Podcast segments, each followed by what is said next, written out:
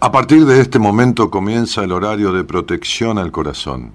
La permanencia frente a la radio depende exclusivamente del cariño que cada uno se tenga. Este programa trabaja con las emociones.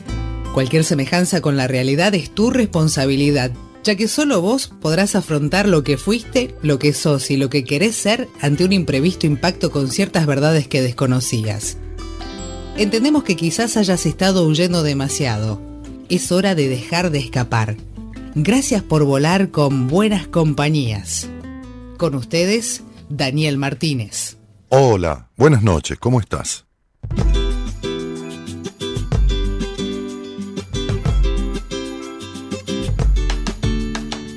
Te desafío a ver lo que te pasa si te atreves a escribir sin complacer a la masa sin palabras cosidas, sin palabras diseñadas a la medida de todos los oídos de la manada.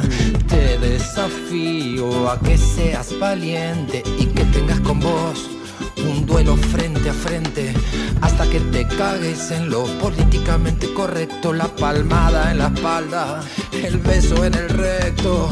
Te desafío a andar por el desierto hasta dejar morir lo que diste por cierto. Si no te animas a verte, te voy a perder de vista. Y si no conoces el fracaso, nunca vas a ser artista. Para entretener, se ve que sos un monstruo, pero que hay de tu corazón y de tus pedazos rotos. Y así sin darte cuenta ya sos parte de la cima. Los malos te premiaron para tenerte en sus vitrinas desde el sur te canto. Te canto pa' que te rompas y vuelvas a construirte como el pampero. Cuando el sol está tapado, cantando sale de nuevo. No sos tan guapo, tampoco un cobarde, pero te crees el campeón y no le ganaste a nadie en vez de forrear a los pendejos que no se animan a ver si te la aguantas con los oscuros que dominan. Pero seguís empujando a su colectivo siniestro. Sos amigo de Sonoros, vos sos parte de los nuestros. Los progres de Instagram se hacen tus amigos. Primero te van a alzar, después te pegan un tiro en el nombre del pueblo, en el nombre de la gente se armó esta dictadura que asesina a los diferentes y así son funcional al lobby globalista que terminó comprando a casi todos los artistas. Querés la libertad de, tu América Latina y cuando nos encerraron te hiciste pis encima. Voy a hacerte sangrar como un león herido. Quiero sentir tu dolor, quiero escuchar tu rugido. Te hackearon la cabeza te apagaron el sonido. Pongo mi oído en tu pecho y no escucho los latidos. A mí ya me mataron y desde el más allá te tiro para que tu pluma un día encuentre libertad. Desde el sur te canto te canto pa' que te rompas y vuelvas a construirte. Gustavo Cordera abre la semana de Buenas Compañías con este tema que se llama Tiradera para vos. Cantando sale de nuevo como yo te quiero. Te tiro esta tiradera para que te hagas de nuevo. Yo soy el vampero. Arraso los nubarrones para que veas el cielo. Hola, buenas noches, ¿cómo están? Eh, ¿por, qué me llamó la atención este tema y por qué lo elegí? Porque es un tema que tenía un destinatario con, con nombre y apellido que, que se había salido del camino de su vida no por una cuestión de un conflicto, sino por elección. Eh, pero, a ver, yo le llamaría esto como venderle el alma al diablo, ¿no? Evidentemente, yo que conozco quién es el destinatario de esta canción, eh, lo voy a dejar ahí, pero lo que me movió fue la letra de la canción, que, es un desafío para, para quienes nos hemos salido sin darnos cuenta de un camino de, existencia, eh, digamos, este, este, coherente con, lo que hablamos, con el alma, con, el, con el, deseo, con, la verdad de uno, ¿no?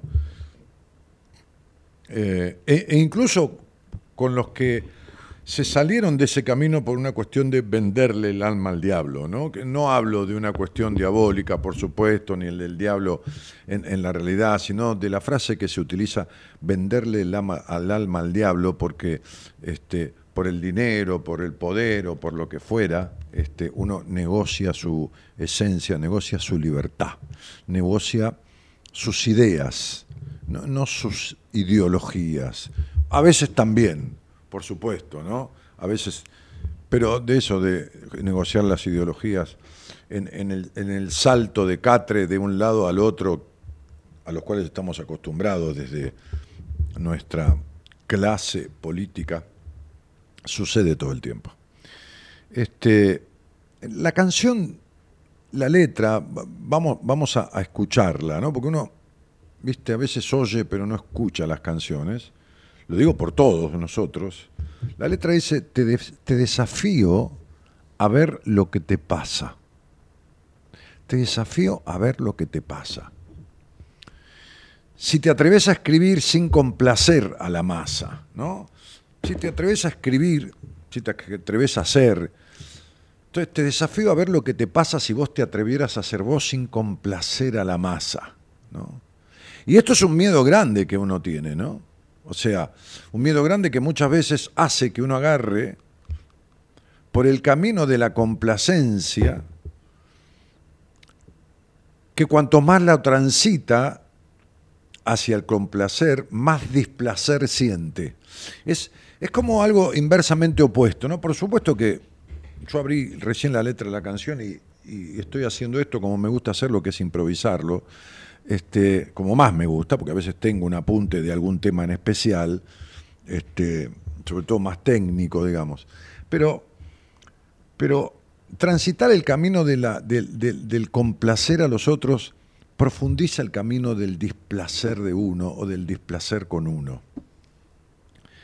Entonces, este, la canción dice, te desafío a ver lo que te pasa si te atreves a escribir sin complacer a las masas, sin palabras cosidas, sin palabras diseñadas, a la, a la medida de todos los oídos de la manada. ¿eh? Es decir, sin pensar y razonar para que caiga bien a la manada, ¿no? al resto de los que te escuchan, o razonando y pensando lo que haces para buscar que lo que hagas obtenga el beneplácito de los demás. Te desafío a que seas valiente, dice la canción. Y que tengas con vos un duelo frente a frente. ¿Viste estas peleas que uno tiene con uno mismo? Esta bronca, estos enojos que uno tiene con los demás, que generalmente y mayoritariamente son enojos con uno mismo. Sí, yo te entiendo. Te entiendo que muchas veces tenés razón. Te entiendo que muchas veces tenés razón en enojarte con los otros. Pero lo que te sucede a menudo con la mayoría de las personas, de las cuales no recibís o recibís lo contrario de lo que esperás, o, o tenés palabra y cumplís con tus compromisos y ves que los demás no lo cumplen, también es una falla tuya. Primero porque no todo el mundo merece tu verdad. Y segundo, porque no todo el mundo merece el mismo accionar.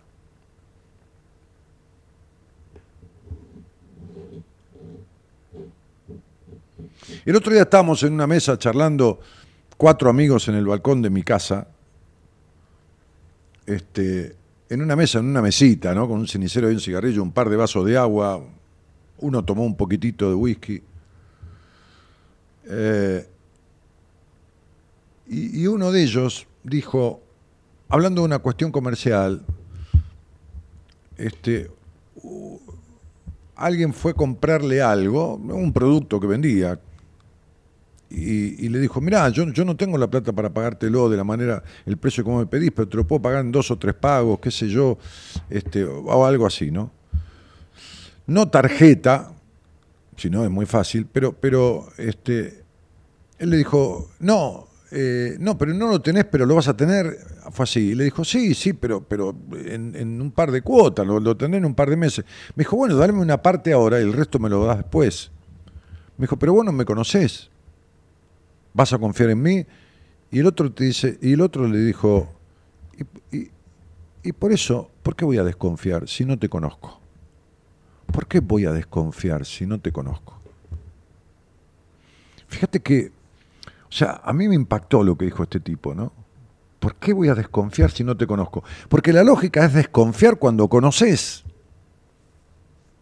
Cuando sabes que el otro es de tal manera peligroso, fíjate como un alma diferente, un alma diferente, y este tipo que estaba ahí en casa, no es que tiene un alma inocente ni un alma pura, ni no, no, no, tiene un alma con una vuelta más de rosca, en el mejor sentido, ¿no? Es como, como, un filósofo contemporáneo, ¿no? Entonces le digo, ¿por qué voy a desconfiar si no te conozco? Como diciendo, si no me hiciste ninguna cagada, ¿por qué voy a desconfiar? Este, te desafío a que seas valiente, dice la canción, y que tengas con vos un duelo frente a frente. Esto, ¿no? hoy, yo subía en el ascensor eh, del edificio donde está mi consultorio, y, bueno, se detuvo en uno de los pisos eh, y subió una señora, una mujer. Este, entonces subió, inmediatamente se miró al espejo. Y yo pensé, porque el ascensor está muy iluminado y todo espejo, salvo la puerta, las otras tres paredes espejo de piso a techo. Entonces ella se miró, bueno, yo la estaba mirando, porque yo estaba parado mirando el espejo y me vio que la miraba. Y dijo, qué cosa, ¿no? Es, es como inmediato, ¿no? Uno entra acá y tiene más espejos que en la casa. Sí, le digo, ¿no? Y no dije más nada. Y ella me dijo, aunque a veces no es tan bueno. Y yo había pensado lo mismo, ¿no? Entonces, la canción dice, te desafío a que seas valiente y que tengas con vos un duelo frente a frente. Entonces digo, si vos te mirás frente al espejo, más allá del cuerpo, de lo que hablamos el otro día, de las enfermedades, del cuerpo, de las afectaciones, sean emocionales, sean físicas, digo, ¿Vos estarías conforme con vos mirándote frente a frente? No te hablo de la cara, no te hablo de las arrugas, no te hablo de la nariz grande o de la nariz chica o de las orejas abiertas, no te hablo de si tenés pelo o sos pelado, no te hablo de si sos boludo o boluda o no boludo o vivo, no, no te hablo de que te definas, digo si estarías mayoritariamente conforme con vos.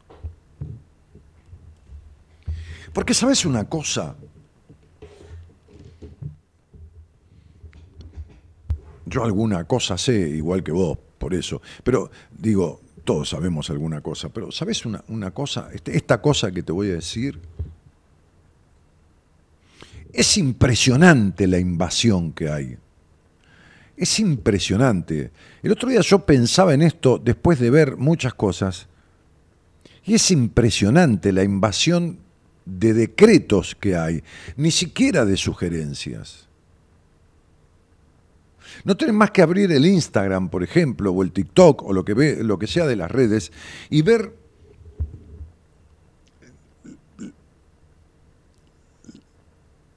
las diferentes imposiciones más que sugerencias que hay sobre determinadas cuestiones y los decretos que hay sobre todo esto. ¿Sos vegano? Cuidado, porque mirá que el veganismo produce una falta de proteínas de tal cosa y de tal cosa y tenés que... Lo mejor es ser vegetariano. No es bueno ser vegano ni vegetariano, absolutamente, porque esto hace que falten... Te digo, pasás uno, viene el otro, viene el otro, viene el otro. Las fórmulas que hay para curar la depresión, las fórmulas que hay para curar los dolores, pero fórmulas antagónicas, los gurúes que hay, tipos que Hay uno que me sigue en, Instagram que se habrá, que se habrá equivocado, porque nunca me escuchó, el tipo habrá apretado sin querer, o a lo mejor manda y manda y manda y manda, y se, se llama el pastor no sé cuánto, qué sé yo, qué, pastor de qué, de nada. Y el tipo saca unas cartas y la gente le hace preguntas, tiene vivos con ocho personas, diez, y le dice, ¿va a volver la persona? Sí, es posible que vuelva, pero eh, vos tenés que pensar, y le dice lo que tiene que pensar y lo que no, gracias. Este, eh, me trajo agua mi productora, andás a ver qué tiene, el agua está. ¿Querés probar vos primero, Gerardo? Por ahí, por ahí me quieren envenenar. Bueno, entonces, este, eh, está rica la agua, ¿eh? fresquita, está, está divina. Bueno, este, ¿qué tenés que hacer? ¿Cómo lo tenés que hacer? ¿Cuál es el camino de la felicidad? Tenés que romper la rutina, tenés que salir de la zona de confort. Tenés que buscar una zona de confort. No tenés que salir de tu rutina porque el hombre necesita, el hombre, el ser humano, necesita organicidad y organización. Y vos escuchás blanco, negro, negro, blanco, gris, verde, verde pero no negro, negro pero no blanco, blanco pero no azul. Y vos decís, es un atolladero de cosas que si vos tenés que hacerlas todas, ¿no? Este, este, es como, es como el tema de, despertate, desayunó una banana porque tiene la cantidad de potasio necesario, pero después un yogur con lactobacillus. Tomate 3 litros de agua por día. De los 3 litros de agua por día tenés que, la Organización Mundial de la Salud habla de 5 a 7 porciones de frutas diarias, pero estas 5 o 7 porciones de frutas diarias tienen que ser de diferentes colores frutales, una mezcla, porque la mezcla de los colores tiene la cantidad necesaria de diferenciación de, de los diferentes valores nutritivos y nutricionales que tienen las frutas. Come arroz. Además de arroz tenés que probar de tal manera... Y es una cosa insoportable. Vos empezás con la lista, no terminás nunca. Es fatigante, ¿entendés? Caminá media hora por día, 40 minutos, este, o hacer ejercicio una hora por día, cinco veces por semana. Otro dice, caminar 20 minutos por día es suficiente. Otro te dice, running, trotar. Lo bueno es trotar, no caminar porque lo aeróbico. Y vos decís, pero cuántas cosas, pero quiénes son, pero qué es este determinismo, qué es esta cosa enloquecedora, en donde no hay manera. A lo mejor necesitas una rutina, a lo mejor te place y tu vida te place en quedarte dentro de tu casa, dormir ocho horas por día, mirar películas cuatro horas más y las otras cinco horas este, dedicárselas al trabajo mínimo para poder pagar la luz y el teléfono. Y no se te cantan los ovarios ni las pelotas de hacer ninguna otra cosa ni comer arroz, ni proteína, ni la banana, ni nada, y tenés ganas de comer lo que querés. Entonces el otro día hablábamos en un grupo y uno decía, explícame por qué hay tipos que se mueren a los 98, 100 años y fumaron toda la vida como escuerzos. Explícame por qué, porque él eh, ponía en cuestionamiento los postulados científicos acérrimos, ¿no? Y es un médico, no es un, un tipo que no sepa de medicina. Explícame por qué el tipo de 40 años que hace gimnasia, que hace esto, que hace lo otro, hace un infarto masivo y le explota el corazón, se muere como un perro. Digo, como un perro es una manera de decir, ¿no? Pero este, este, entonces, ¿dónde está la fórmula? ¿Cuál es la fórmula?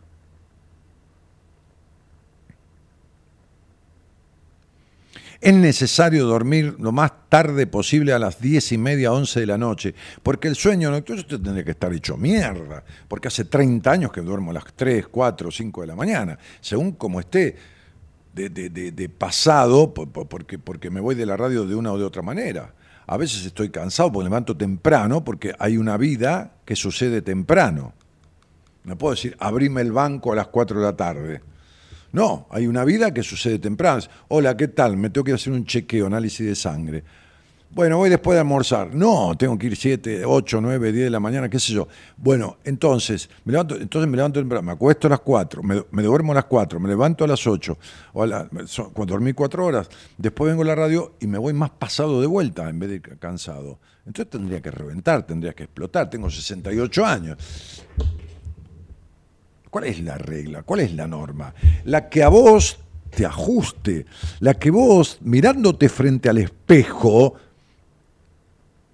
te apruebes mirando frente al espejo, sientas que tenés coherencia con quién?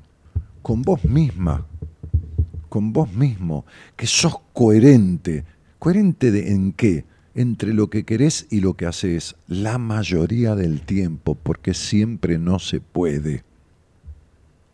Siempre es de obstinado, de caprichoso, de infantil, de, qué sé yo, no sé, de psicópata, de, no digo que quien sea caprichoso, obstinado, infantil es psicópata, digo, de, diferentes cuestiones por las cuales uno puede querer que todo sea como quiere que sea.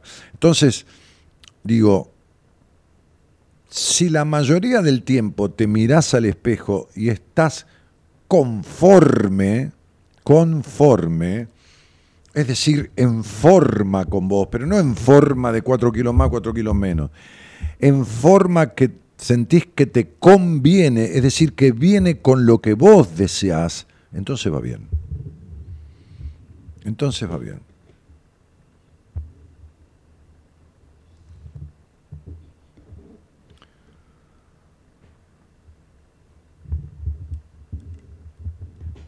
¿Sabes qué dice la canción? Para entretenerse que sos un monstruo. Se ve que sos un monstruo, monstruo de como elogio, ¿no? Qué monstruo. ¿Eh? Pero ¿qué hay de tu corazón y de tus pedazos rotos? Para entretenerse que sos un monstruo, pero ¿qué hay de tu corazón y de tus pedazos rotos? Y así sin darte cuenta, ya sos parte de la cima, ¿no? Y lo malo es que te premian para, para tenerte en su vitrina, porque algunos terminan siendo como un, como un trofeo de los demás. Porque se desposee tanto de sí mismo que termina siendo posesión de los otros. Por eso cuando una persona modifica, cuando una persona se transforma, entonces sucede que los demás le dicen, no, pero escúchame una cosa, este, ¿qué te pasó? Vos no eras así. Vos no eras así. Vos vos, no, contestabas así. Vos, no tenías esas caras. Vos estabas siempre sonriente. Vos estabas... ¿Me entendés? Los otros que quieren, los otros quieren la mentira de uno. O sea, nosotros quieren la complacencia de uno. La mayoría quiere la complacencia. ¿Qué quiere el papá, la mamá, el tío o el abuelo? Que el nene haga lo que él quiere que haga. Para eso le compra caramelo, le da caramelo, le esto, le otro. O lo castiga. O le pega. O lo encierra. O no le habla. O le prohíbe hablar.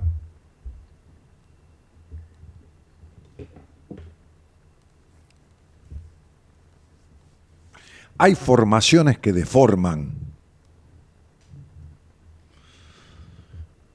Y en realidad ninguna formación es perfecta.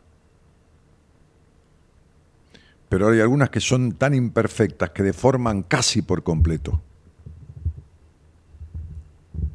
Hoy hablaba con una paciente que vive en un hogar en donde su madre la ha golpeado toda la infancia, su padre la denosta diciendo que es una tarada, tiene 32 años y ella me dice, si mi papá y mi mamá se mueren, yo me muero. Porque perdió la voluntad, perdió la identidad, no tiene idea de quién es. Vive con los seres que la criaron sufriente. Y siente que no es nada sin ellos, porque no es nadie con ellos. Siente que no es nada sin ellos, porque no es nadie con ellos. Entonces imagínate que si no es nadie con ellos, imagínate sin ellos.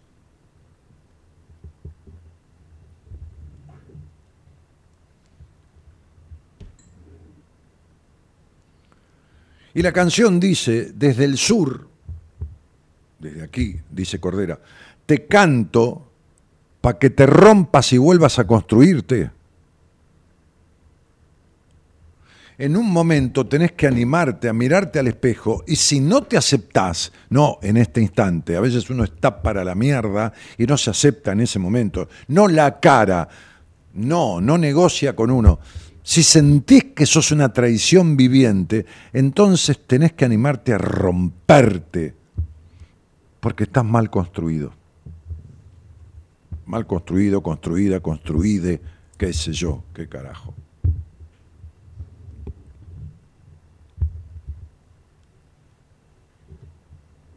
Estamos tan clasificados además. Busca todo el mundo tanta definición, tanta definición ideológica, tanta definición sexual. Es tanta la búsqueda de diferentes clasificaciones que estamos desclasificados.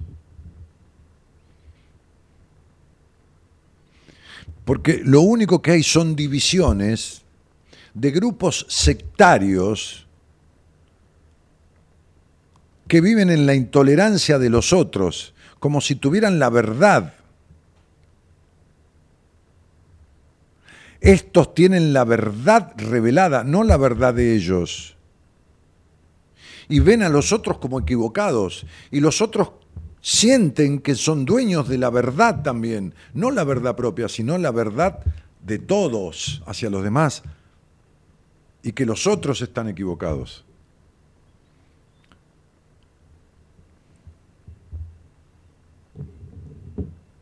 Entonces ya no estamos divididos en, divididos que no tampoco divididos, pero de, de, descriptos como pertenecientes, qué sé yo, con valores económicos a diferentes clases sociales, que uno puede saltar de una clase a otra, puede empobrecerse, puede volver a una clase media, puede enriquecerse, porque este mundo, con un poco de audacia, siempre hay mucho por hacer. No, estamos en clases fijas de las cuales no se permite salir, como si no te permitieran salir, como si salirte y pensar diferente del grupo al que pertenecías, de la tribu, es de traidor.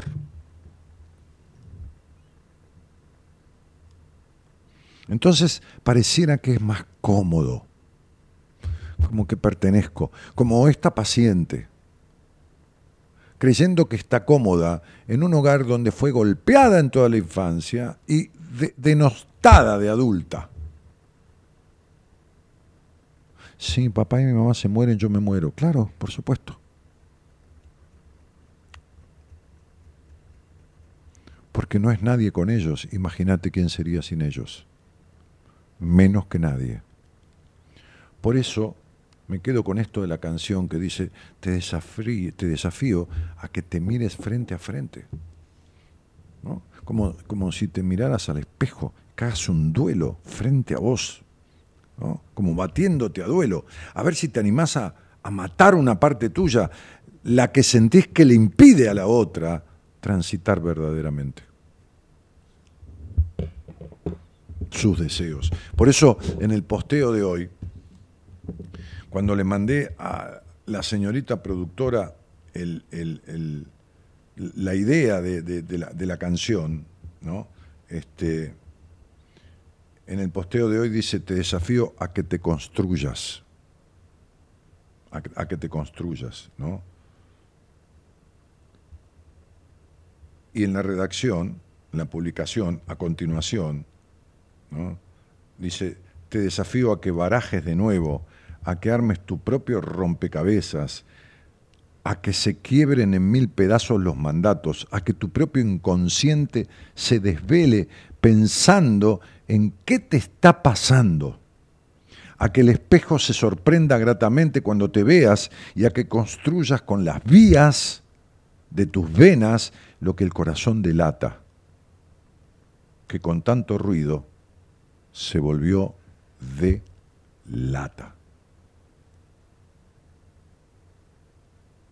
Repito, a que el espejo se sorprenda gratamente cuando te veas y a que construyas con las vías de tus venas lo que el corazón delata, lo que el corazón sopla, eh, impulsa, expande, manifiesta que con tanto ruido ese corazón, con tanto ruido de afuera, se volvió de lata.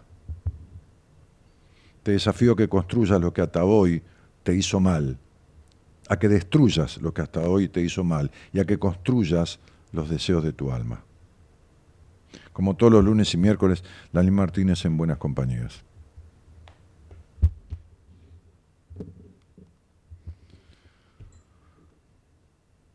La canción que abrió el programa y que elegí se llama Tiradera para vos. Tiradera, ¿no? Como viste, tirame una, loco. tírame una, ¿no? No sé qué hacer, tírame una. Bueno, este es un conjunto de cosas. Por eso tiradera. Ojalá alguna de las que la canción dice, de lo que escribimos en el, en el posteo o de lo que yo decía, ojalá alguna te alcance, te llegue y te sirva. Buenas noches a todos y gracias por estar.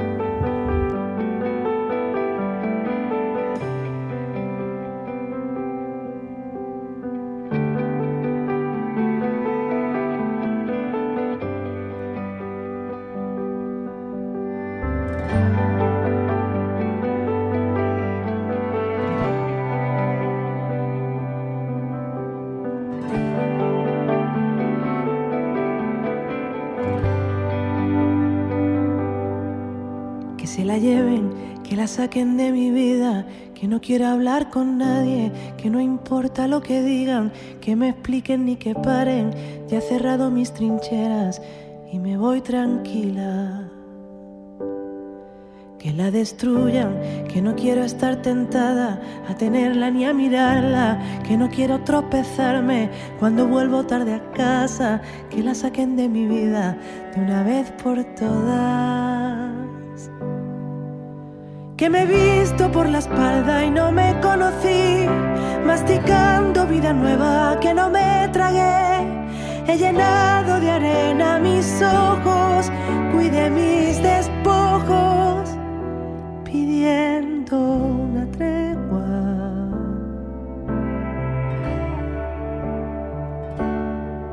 Me he saltado los prohibidos y los volveré. Me he creído mis mentiras y me acostumbré. Abrazada a mis rodillas me vieron buscando razones que nunca encontré.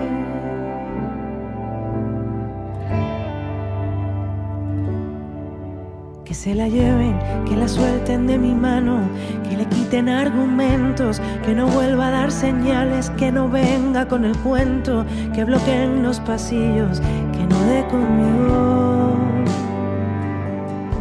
Que sea inútil, que se aburra de intentarlo y ni el más tonto la quiera, que detecten sus disfraces y agradezcan cada ausencia, que la saquen de mi vida de una vez por todas. Que me he visto por la espalda y no me conocí, masticando vida nueva que no me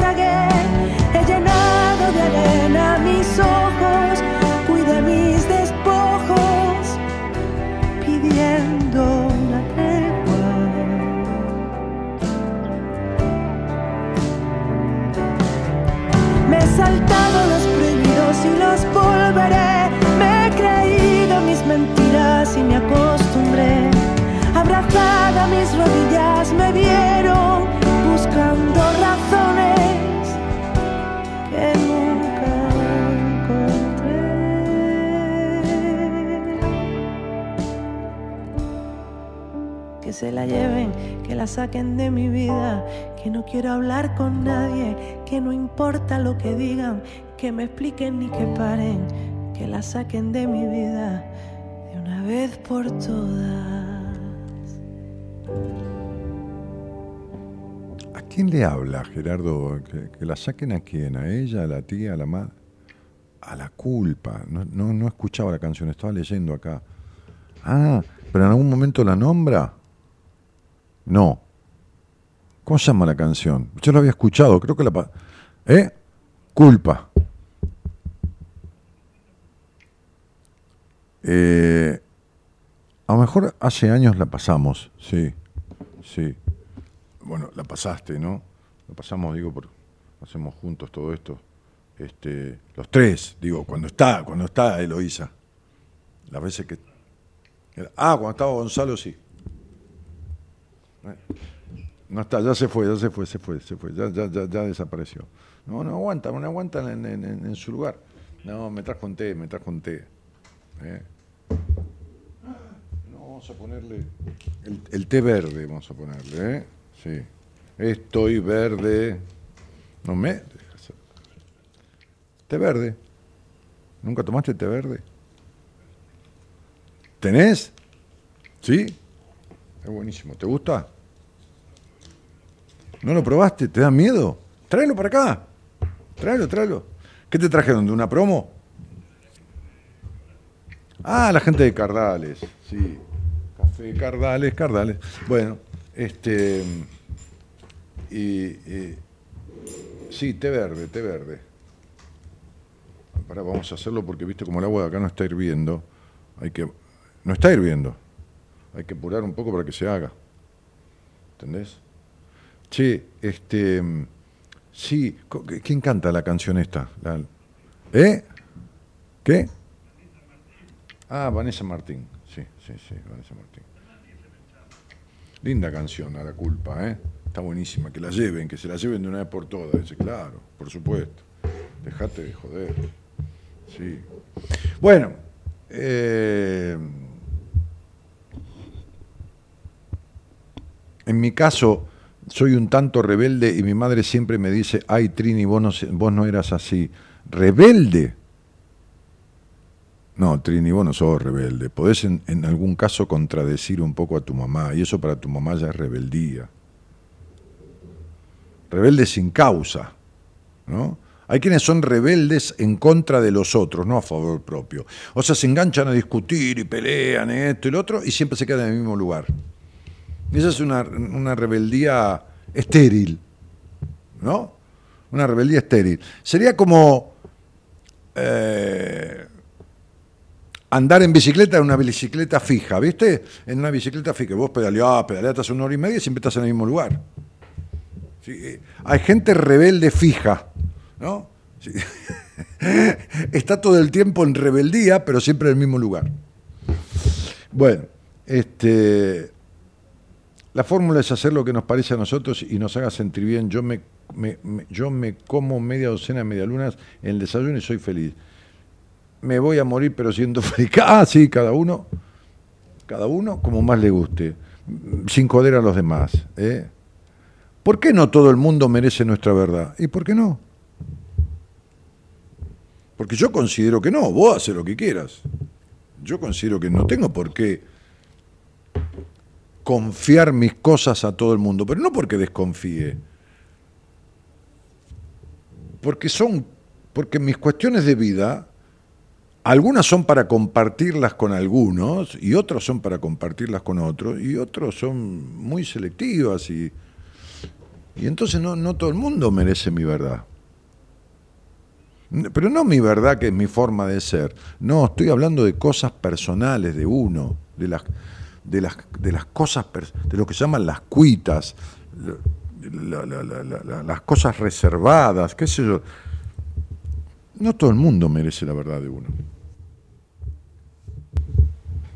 No digo mostrarse.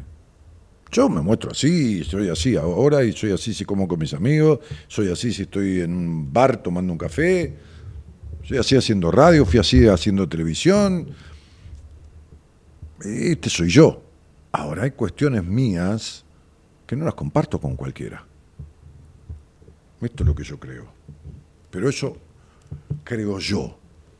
Es un voto. Yo no me creo que tengo la verdad ni nada que se le parezca. ¿Está? Eh, bueno, Guillermo Ceja que saluda, buenas noches para todos, gracias maestro por la enseñanza.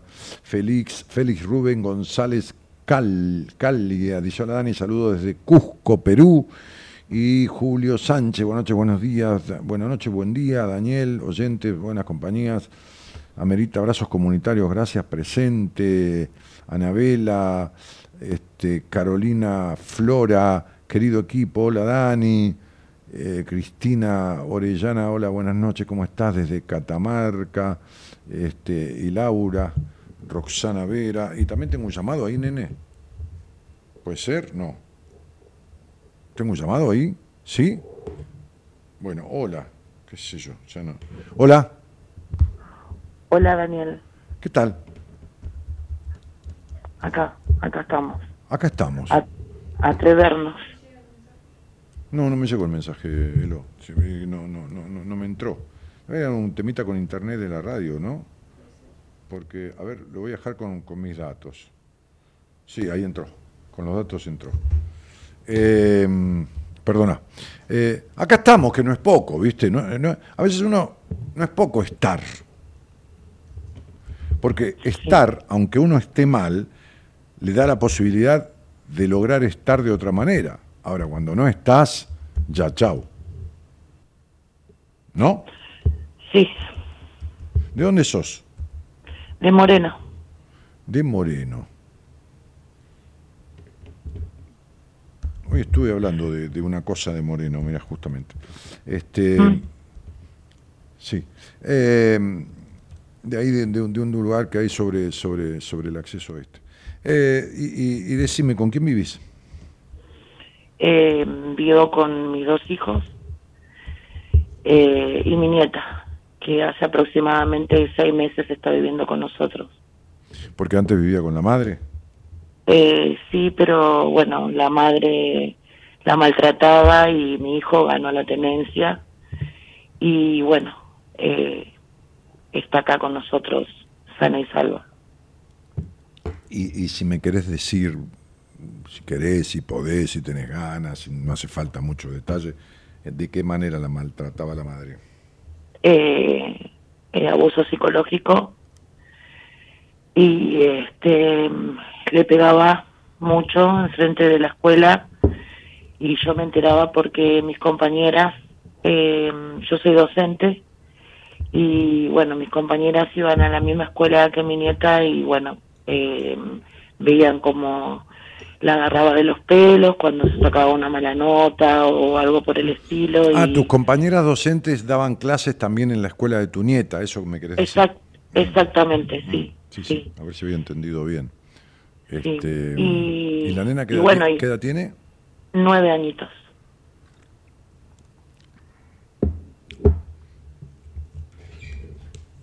Por eso algún tipo dijo, madre hay una sola, menos mal. A veces, a veces menos mal, a veces no, a veces por ahí estaría mejor- bueno tener dos, cuando, cuando, cuando, cuando, pero hay otras Sí. veces que menos mal, ¿no? Che, este, este, y, y haces docencia de, de, de- de pri- de primaria o de secundaria? Primaria y hace 25 años que soy docente. Ajá. Bueno, ya andarás por, a ver qué edad tenés. Y ya estás por jubilarte, vas si querés, ¿no? Eh, sí, eh, la idea mía era, era jubilarme a los 30 años porque no puedo dejar el aula, no puedo dejar a los a mis peques y mm, no puedo y mm, ¿Y cuál es el problema de Eh. que sigas trabajando hasta los 60? ¿Qué problema hay? porque fue el sueño de mi vida. Tenía 10 años y mi mamá era portera de una escuela Ah, qué lindo. y cuando se iban las maestras y los chicos yo ayudaba a limpiar los salones, me encerraba en un salón y yo era la maestra. De Ah, ah, jugabas a la maestra. Sí. Y, y bueno, y como nunca nadie me preguntó qué quería ser maestra, eh, qué quería hacer cuando sea grande, eh, tenía preparada la respuesta. Pero nunca nadie me preguntó. Y, y bueno, hasta que llegó un día, empecé el secundario y mi papá no me dejaba estudiar el secundario porque eh, eh, no quería que viajara, no quería que saliera de la casa, para nada. Mm. Intercedió mi abuelo y bueno, mi abuelo me compró todo, empecé el secundario y mm, tenía que llegar a una hora estipulada porque si llegaba cinco minutos tarde, bueno, mi papá me esperaba con el látigo. Mm. El, abuelo, el, ¿qué, qué abuelo intercedió? Mi abuelo paterno, perdón, eh, voy a decir una grosería. Decí lo que quieras. ¿eh? Mi abuelo hijo de mil putas, Sí, porque, eh, Eh. porque tu abuelo intercedió. Vos fíjate que ese abuelo fue quien crió a ese padre. sí, Y vos fíjate que si ese padre era así, es porque el padre de él también era así. Ahora, el viejo de grande, a veces se ablandan los viejos, ¿viste? Se ablandan o le agarran remordimiento o lo que fuera, o obligan a los hijos a hacer lo contrario de lo que ellos hicieron con los hijos, ¿no? Y por ahí lo agarró, lo cagó a pedo, y dijo, dejá que esa chica vaya al secundario o lo que fuera, ¿no? Andás a ver, ¿viste? sí. eh, yo algo me, me había enterado. Eh, por ejemplo, mi papá tenía nueve años y se fue, se iba de la casa y cuando lo encontraban, eh, mi abuelo lo ataba a un, Mm. a un árbol grande de aceitunas con cadenas. Mm. Sí, a un Y olivo. papá- sí, y mi papá eh, se escapaba igual. Mm. Eso me enteré de grande, Mm. pero a mí no me interesa, no me interesa lo que, no me interesa, me interesa lo que me hicieron a mí. Y, mm, y como no tenía libros para estudiar, yo me quedaba en la biblioteca. Ah, claro, Y- para poder estudiar, sí, y, sí. sí. Y un día eh, la bibliotecaria, eh, bueno, me veía golpeada porque yo iba con marcas. Lógico. Y, y bueno, la cuestión que nadie hizo nada, obviamente. Y ese día se me hizo tarde y perdí el colectivo. Y llegué 15 minutos tarde y bueno, eh, mi papá me, me marcó las piernas. Mm. Yo en ese momento usaba uniforme. Delan- Y- delantal. ¿O No, era pollera gris, Ah, la pollera es con el, con el jumper ese, con el... sí, Mm, Sí, sí, sí. sí. Y, y me obligó a ir a la escuela así. Y bueno, me dijo, yo no quería ir con las piernas marcadas. No, claro, pero para que te vea todo el mundo. Sí, para que pase vergüenza y para que sepa lo que es la autoridad. Y yo quería ir a la escuela. Mi mundo era la escuela. Eran cuatro horas de mi felicidad. Claro. Y, y cuando se acercaba la hora de, de ir a mi, a mi casa, no, no quería irme a mi casa. No, por supuesto. ¿Tu, tu papá era violento con tu madre, no? ¿O Sí. Sí, también. Sí. Mm. Con mi mamá y conmigo. Mm. Con mis hermanos. no. Con tus hermanos no. ¿Algún hermano le hizo frente de grande, de, de- Sí. de joven? Sí. Sí. ¿Alguno de Mi 14, hermano del 14, medio. 15 años? ¿Cuántos años? Sí. Claro, Sí. claro, seguro. ¿Y ahí qué Porque pasó no- con tu padre? ¿Ahí paró o, o qué? No. Ah. No. No, fue peor. Fue peor. Mm.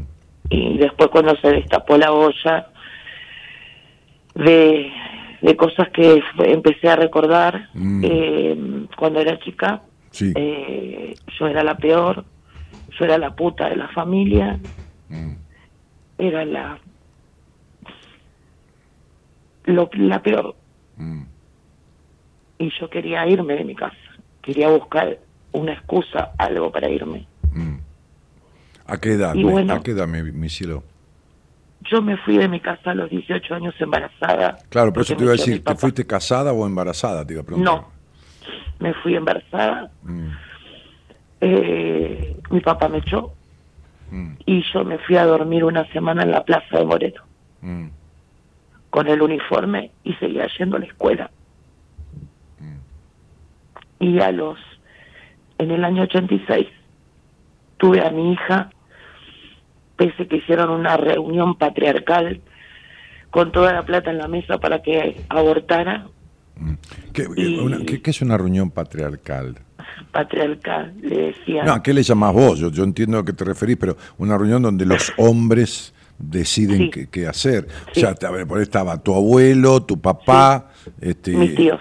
y tus tíos, claro. mis tíos. Sí, sí, sí. Con Me hace, un- me hace mi acordar, tío- me hace acordar un cumpleaños que fui yo de, de 15, de una familia tradicional, y no hace mucho, era 20 años, italiana, de- del sur de Italia, de, de- de- de- de- de esta cosa más arraigada de la- las costumbres eh, mafio no eran mafiosos, pero de costumbre, viste, de, Sí, este, este, y, y- y- y yo llegué y me, me senté, o me sentaron, porque estaba en mi lugar asignado, en la mesa principal de los hombres, con el padre de la, de la, de la cumpleañera, digamos, ¿no? Pero éramos todos hombres. Y la madre de la chica del cumpleaños, eh, con la chica del cumpleaños, estaba sentada en otra mesa de 8 o 10 personas, también con, con mujeres. sí, Pero eh, después había gente mezclada, matrimonio, que estaban en una mesa. Pero la familia y, y los elegidos, entre comillas, los, los allegados de la familia que, que ocupaban las mesas principales, eh, era toda mesa de hombres y, y las mujeres separadas. Sí. Acá era mi abuelo, Mm, mi papá, mm, mis tíos, mm. que nadie me creyó que, que uno de mis tíos tu fue tío te abusaba. dos veces Sí. y él estaba ahí. Y yo agarré, y mi mamá encerrada, obviamente, porque nunca se quiso hacer cargo de nada, y me fui. Me fui con mi bolsito y me fui a dormir a la plaza. ¿Y con la panza de cuánto? ¿De dos Eh, meses? tenía, no, tenía seis meses. Ah, claro, ya no podías esconder más, ya se, ya se notaba, ¿no? Claro, Mm. sí. Lo único bueno, lindo que... No, porque que- hablaban que- de aborto, entonces yo dije dos meses, qué sé yo, pero seis meses aborto, ¿qué, qué iban a hacer? ¿Un parto, No, no. Un parto provocado? ¿Qué- qué- No, me hacían... eh, lo que pasa eh, fue todo muy... Yo no... Mi, mi mamá me controlaba, por ejemplo, las, la fecha de, de, De menstruación. de menstruación. Mm. Y como a mí no me venía, no me venía, hicimos una locura con mis compañeras, compramos una bolsa de, de hígado Mm, y ese jugo del hígado lo poníamos en el mm. en el pañito, entonces cuando yo llegaba, ves mamá, le decía, ves que estoy Sí, sí, puesta sí, en que- mi-". sí, que estabas Yo no que- aceptaba, Que, estabas con la regla, simulabas la regla. claro, exactamente. Mm, mm. Y lo más lindo que me pasó Qué linda. eh, fue Me- que me pude, encanta. fue que pude ir eh, a Bariloche. Eh, yo terminé mi, mi, mi secundario, Claro. tuve a mi bebé, que hoy, hoy tiene 36 años, y lo cuidaban las preceptoras y no me llevé ninguna materia. Che, y, te fuiste a Bariloche, ah, eh, todo bien, ¿eh? Pero te pregunto, Viaje de egresados, con la panza, ah, con la panza, por eso. con la panza, Por eso. con la panza. Ay, Dios, bailando en grisú con la panza. Y la única que fue a despedirme fue mi abuela ¿Tu abuela cuál? paterna. Ah, siempre la, la misma línea. Que, Sí. que- que- que fue tan víctima como tu madre. Eh, sí, digamos que sí. Sí. Digamos que sí. Y Yo de- lo de- único- del lo- abuelo, digo, del marido. Sí, Mm, sí. mm. Víctima entre comillas, porque a uno se queda donde quiere, nadie ató a nadie con una cadena, ¿no? Sac- sacando. Eh, sí.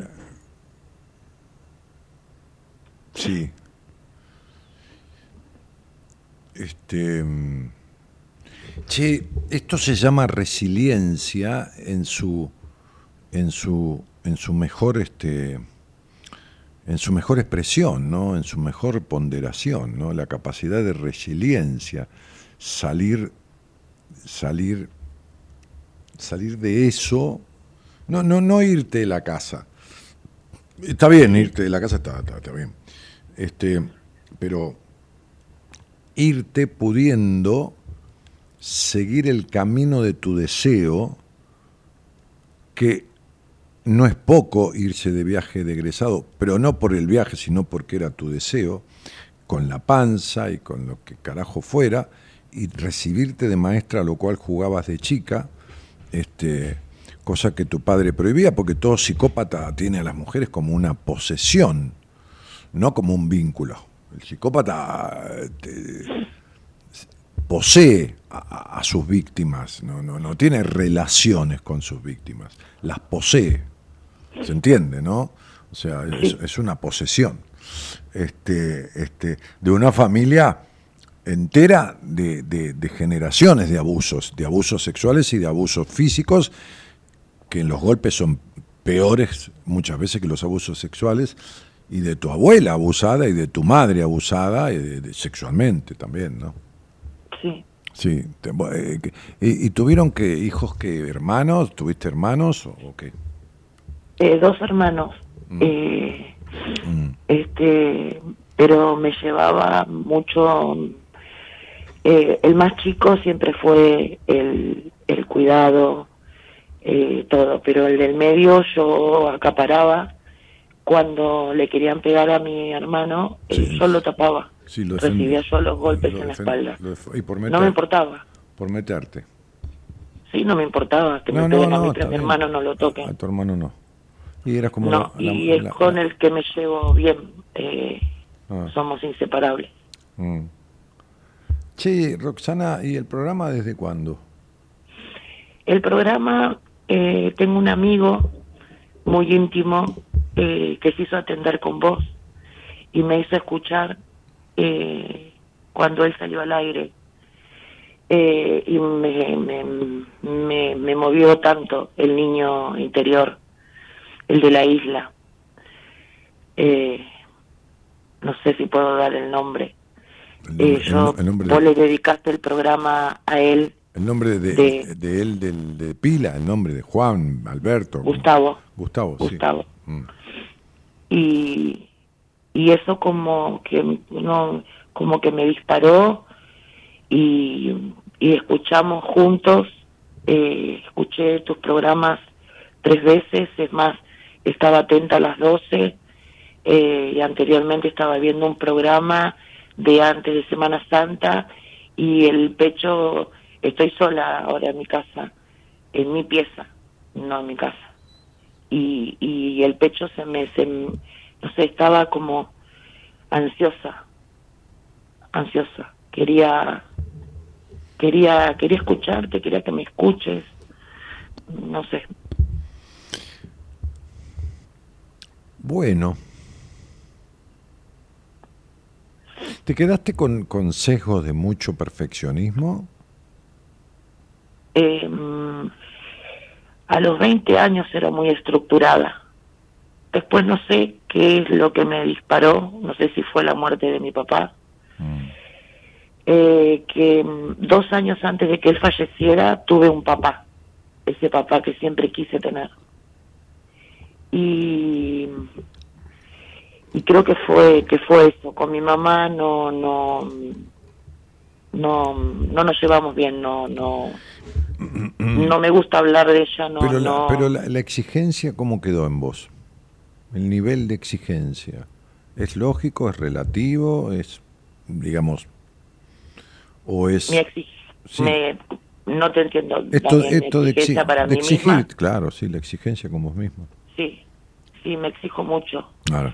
eh, yo misma en el trabajo, que no le falte nada a los chicos, la taza de leche, que No, no, pero eso está bien, eso no tiene nada de... de- de- a, Ah. ver, eh, a ver, una cosa es la dedicación. Sí, Cuando nosotros hacemos un seminario, por ejemplo, que participa gran parte del equipo, sí, una de las cosas, una de las tantas cosas que los que van eh, elogian o encomian o qué sé yo, ponderan, es la dedicación, el cuidado que ponemos en todos y todo más. Pero eso está bien, eso es lo que uno siente como vocación y, y- y pertenece a la forma en que estamos trabajando, que es con el niño de los demás. Entonces, que vos te ocupes de que no falte la, la taza de leche es una cosa. Ahora, que te exijas y que tengas un nivel de exigencia muy alto con vos misma, ¿entendés a lo que me refiero? sí. Casi como buscando la perfección, ¿se entiende? Esa es la pregunta que te hago. En, las, en los demás o en, o, en mí, o, o conmigo misma. Uno intenta mostrarle al mundo que es perfecto. ¿Te suena eso? Sí, ¿Es sí, parte de tu conducta? eh, sí, Bien. Eso significa, ¿ves, papá, que soy perfecta, que me tendrías que haber querido? Naciste y creciste y te marcaste, no solo en las piernas, sino en la, en la psiquis, que es peor que en las piernas, porque las piernas se va, en la exigencia. Y todavía tu padre rige tu vida. Muerto y todo, la sigue rigiendo, porque todavía respondes a la exigencia, a la gran exigencia. y por parte de mi mamá, la- porque tomó ella el rol ahora. Pero no importa quién lo tome, vos tenés 50 años, 55, ¿de qué carajo me estás hablando? Sí, ¿Qué querés que yo te diga, vamos a lo de tu mamá, que le voy a decir, señora, qué mala que es con la nena? Como tu nuera con la nenita de 9. Vos tenés 55, ¿qué hay que tu mamá tomó el rol? No te podés justificar a los 55 años. La responsable de tu manera de vivir, sos únicamente vos. A los 55, a los 50, a los 45, a los 40, a los 35, y a los 30 y a los 20. Cuando tenés mayoría de edad, ya el responsable es uno de cómo vive. Uno puede explicar que tal aspecto le viene de que el padre y que la madre y que la puta madre que lo parió. Uno puede explicarse eso, explicarse, no justificarse. Porque al explicárselo uno encuentra las razones de sus actitudes, pero ya es uno el que decide, siendo mayor de edad, si sigue de tal manera o de todo lo contrario o de la mitad del camino. Si uno sigue blanco, sigue negro, sigue rojo, sigue verde o sigue gris. Fíjate que como una nena me decís, lo que pasa que murió mi papá, pero mi mamá tomó el rol y me sigue exigiendo. Y tenés 55 años. Sí. sí. Por eso, no importa que seas maestra, igualmente todos tus sueños se terminan rompiendo. Porque los alcanzas y no te sirven, o no los alcanzas nunca, o los alcanzas y se te van como agua entre los dedos. Claro. Está escrito. Está escrito, no, no que está escrito que va a pasar en tu vida, está escrito que mientras tus actitudes sean de determinada manera, tus sueños se van a seguir rompiendo. A esa deuda, a ese grado de evolución, de evolución, a esa materia que viniste a aprender, que se llama karma de los sueños destrozados, que está en tu esencia, en parte de lo que se llama en numerología la esencia, este, es, es, es lo, que, lo, que, lo que uno vino a aprender para que eso no surta ese efecto, no fue aprendido, entonces sigue surtiéndolo. Es como, es como explico siempre, es como si uno tuviera que pagar una cuota de algo y no la paga, entonces viene y te lo embargan, ¿no? Te viene el tipo de la heladera con un, oficial de justicia y te saca la heladera, ¿no? Ponele, ponele, porque no pagas las cuotas. Bueno, esto es lo mismo. Vos no vas pagando lo que debes en actitudes, en aprendizaje, no, no es dinero, y entonces te rompe los sueños o te los quita o, te los rompe o no te los deja alcanzar. O te los deja alcanzar y, no te llenan. Es lo mismo. Siempre te rompe los sueños.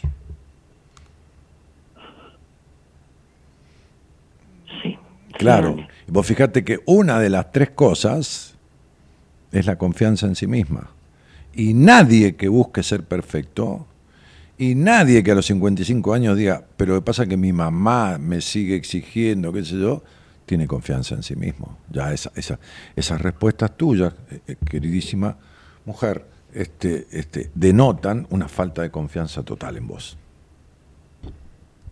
Entonces vos, que sos un adorable docente, porque, porque te pariste docente, y porque a lo mejor es mejor que no te hubieran preguntado un carajo qué querías ser cuando, eras cuando fueras grande o cuando fueras a estudiar. Mejor que no te preguntaban. Porque a lo mejor contestabas maestra y te daban un bife, ¿entendés?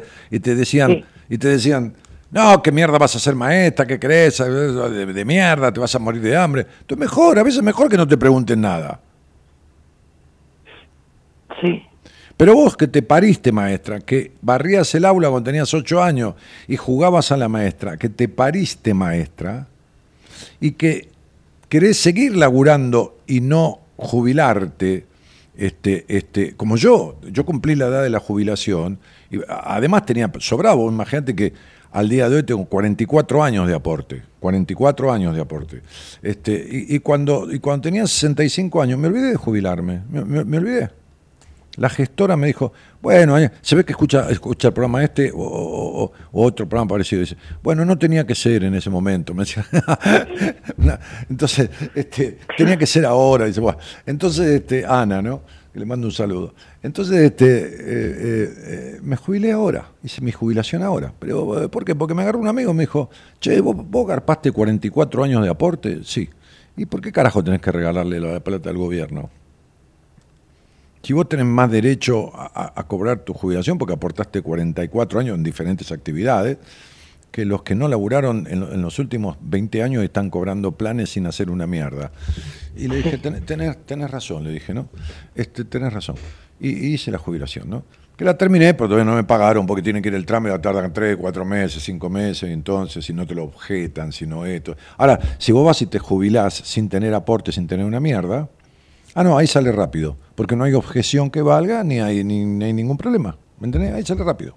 Listo. Es fácil, porque no hay que verificar una mierda, ¿entendés? Ni si la aportaste, para como yo tengo dos cajas diferentes de aportes, ¿no? dos, dos cajas diferentes, aporté como 15, 18 años a una caja, después a, otra, este, este, y, y, bueno, nada, entonces hubo que verificar en la caja de martilleros públicos y corredores públicos de La Plata, y tardó como tres o cuatro meses. En vez de si vos vas y no tenés un nada, nada, te jubilan te van sacando un poquitito de plata de cada mes que te dan de jubilación para devolver lo que tendrías que haber aportado y no, no tenés pérdida de tiempo. Buah. Entonces, prosigamos contigo. La cuestión es que vos, que te recibiste de maestra porque te forjaste maestra, porque te pariste maestra, porque esto, porque lo otro, cuidás a esos chicos, te ocupás de la leche de los chicos y, y de Roxanista, de Rosanita la tenés atada frente a un árbol de olivo con cadena a Rosanita. Porque en la puta vida lo dejaste ser libre. Entonces, fíjate vos que cuidás a los niños de los demás como en la puta vida te cuidaste vos. Permitiendo que una vieja infeliz, conchuda, maltratante como tu madre, porque es una vieja infeliz, conchuda y maltratante, que te permitió y que habilitó, sosteniendo un padre que te cagara cintazos en el culo y en las piernas, permitiendo que esa mina ahora te gobierne la vida. Ahora, vos fijate el respeto que tenés por la niña y decime si eso no es peor abuso que el abuso que hizo tu tío. Sí, no es que esté viejo, decía la canción que pasó el otro día Gerardo, es que tengo a mi niño preso. Que cantaba Palito Ortega. Con, con el pelado también, ¿no? Che, con el pelado Cordera, Palito Ortega con el pelado. Sí, no es que esté viejo, es que tengo a mi niño preso, decía la canción. Entonces el que tiene al niño preso es un viejo, no una persona grande. Una cosa es una persona grande y otra cosa es una persona vieja. Son dos cosas diferentes. Entonces me parece que tenés que dejar de cuidar a, cuidar a, los niños de los demás. Sí, está muy bien. Pero cuídate vos. Cuida a tu niña.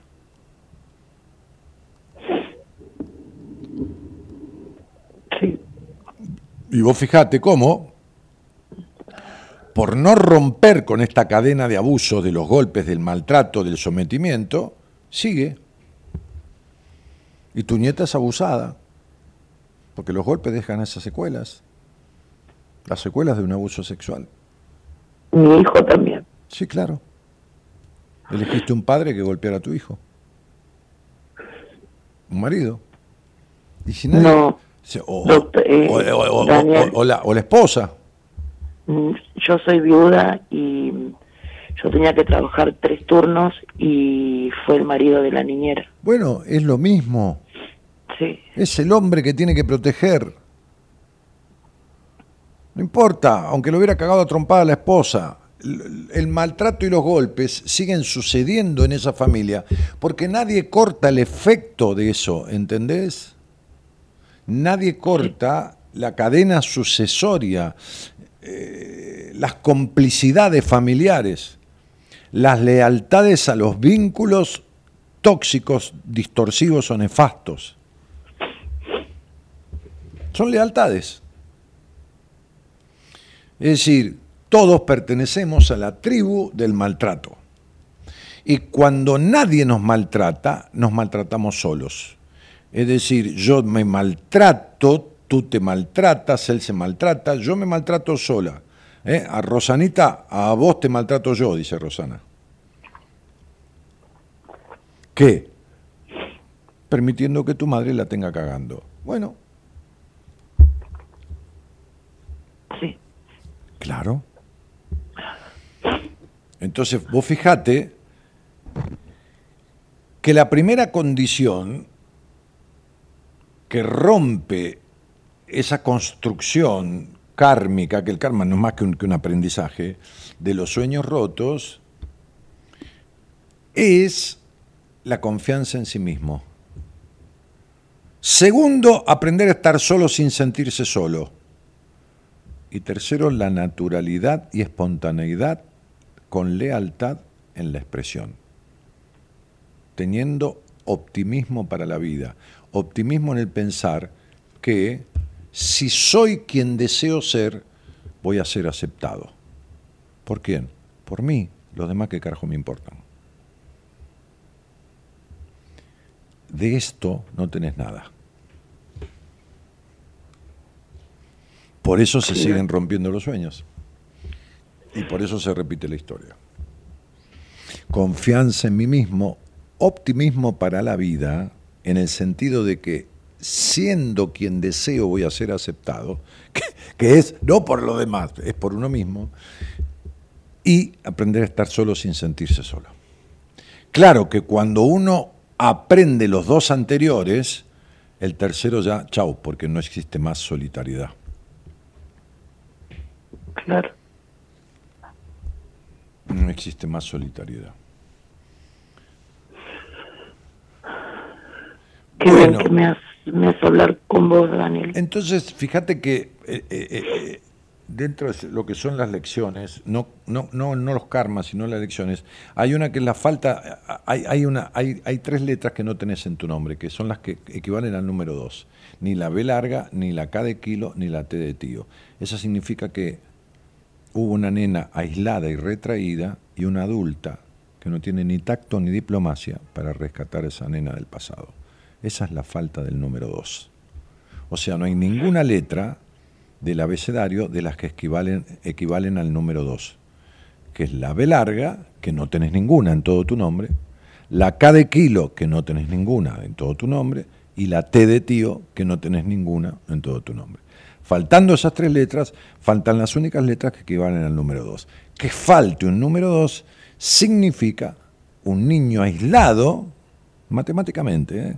retraído en la infancia, y un adulto sin tacto ni diplomacia para sacar a ese niño, ¿se entiende, no? A la niña, a Rosanita, de esas circunstancias en las que está entrampada de su infancia. Justamente por la falta de confianza, por la exigencia y todo demás. Después escuchate esta conversación y escuchate, escuchate decir, sí, mi papá se murió, pero tomó su lugar mi mamá. Escucha a una mujer de 55 años decir eso y date cuenta que todavía estás en el pasado. Sí. Bueno, qué sé yo, uno se jode como quiere, viste. Lo que no tiene que hacer es responsabilizar a los demás cuando uno ya es grande. Rod, te mando un cariño. Gracias, Daniel. A ti, a ti, muchas gracias.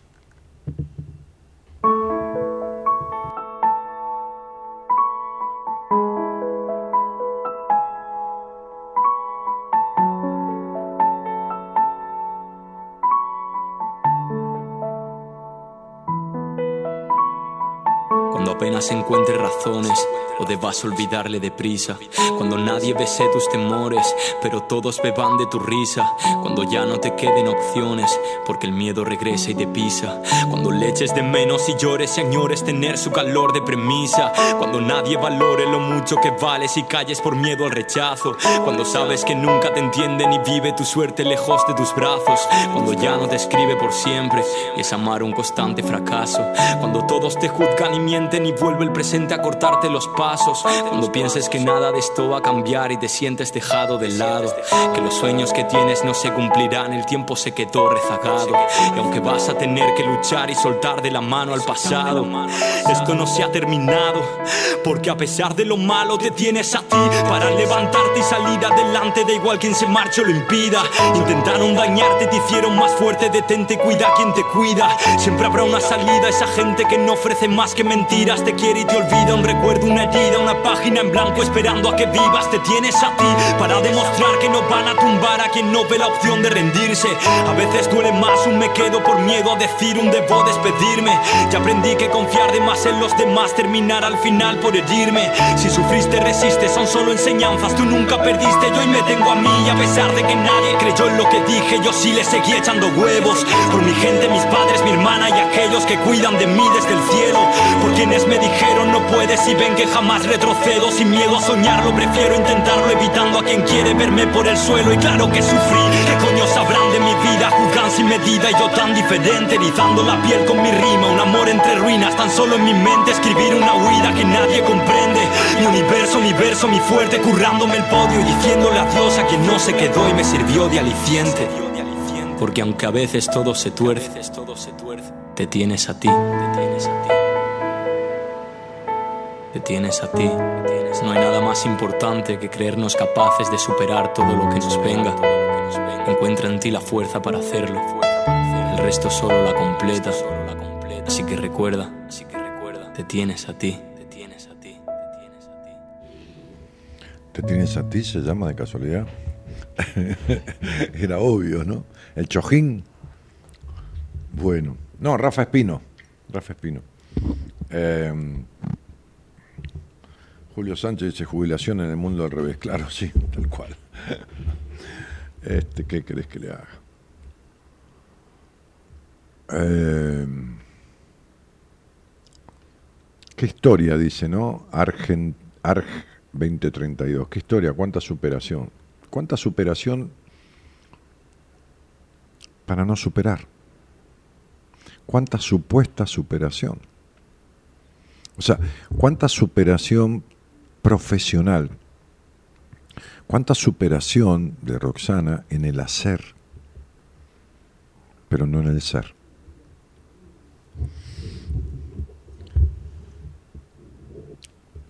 Y el hacer se me ocurre como conclusión de esta conversación y de tantas otras.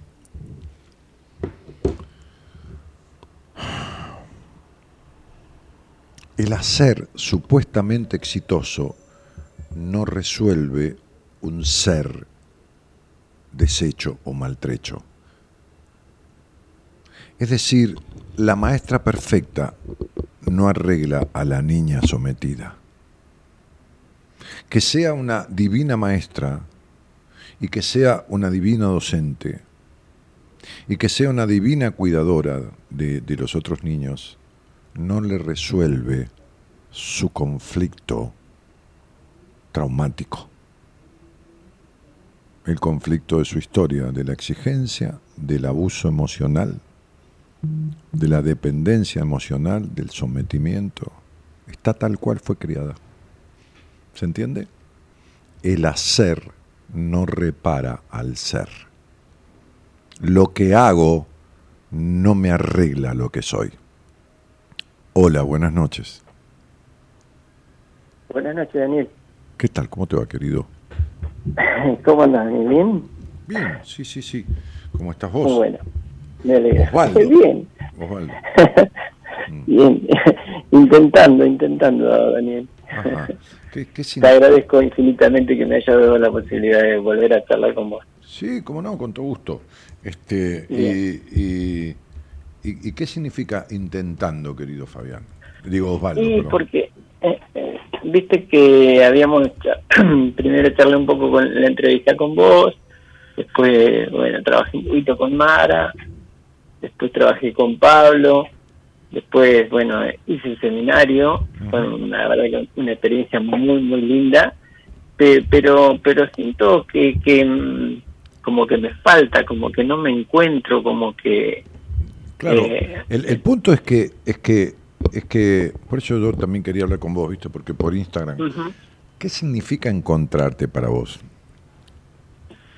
Claro, yo, por ejemplo, eh, eh, observaba lo, lo que contaban lo- lo- los, los chicos, voy a decir una, una forma de llamarlos, ¿no? Los chicos, los compañeros míos del seminario, lo que ellos expresaban, y, y yo ahí me quedaba como que yo, por ejemplo, con el niño interior no, no logré conectar, por ejemplo.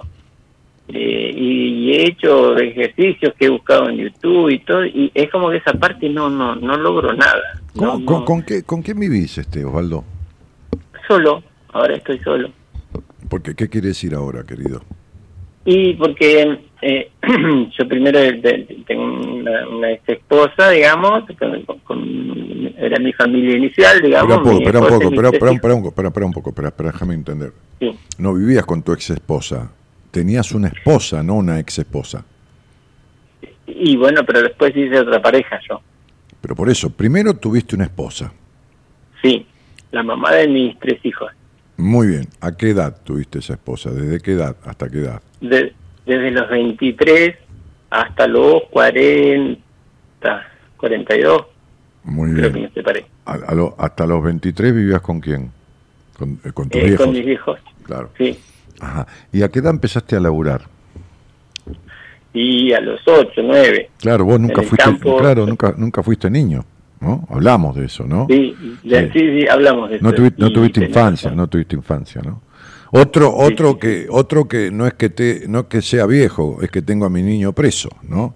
Sí, tal cual. Claro, claro, claro, claro.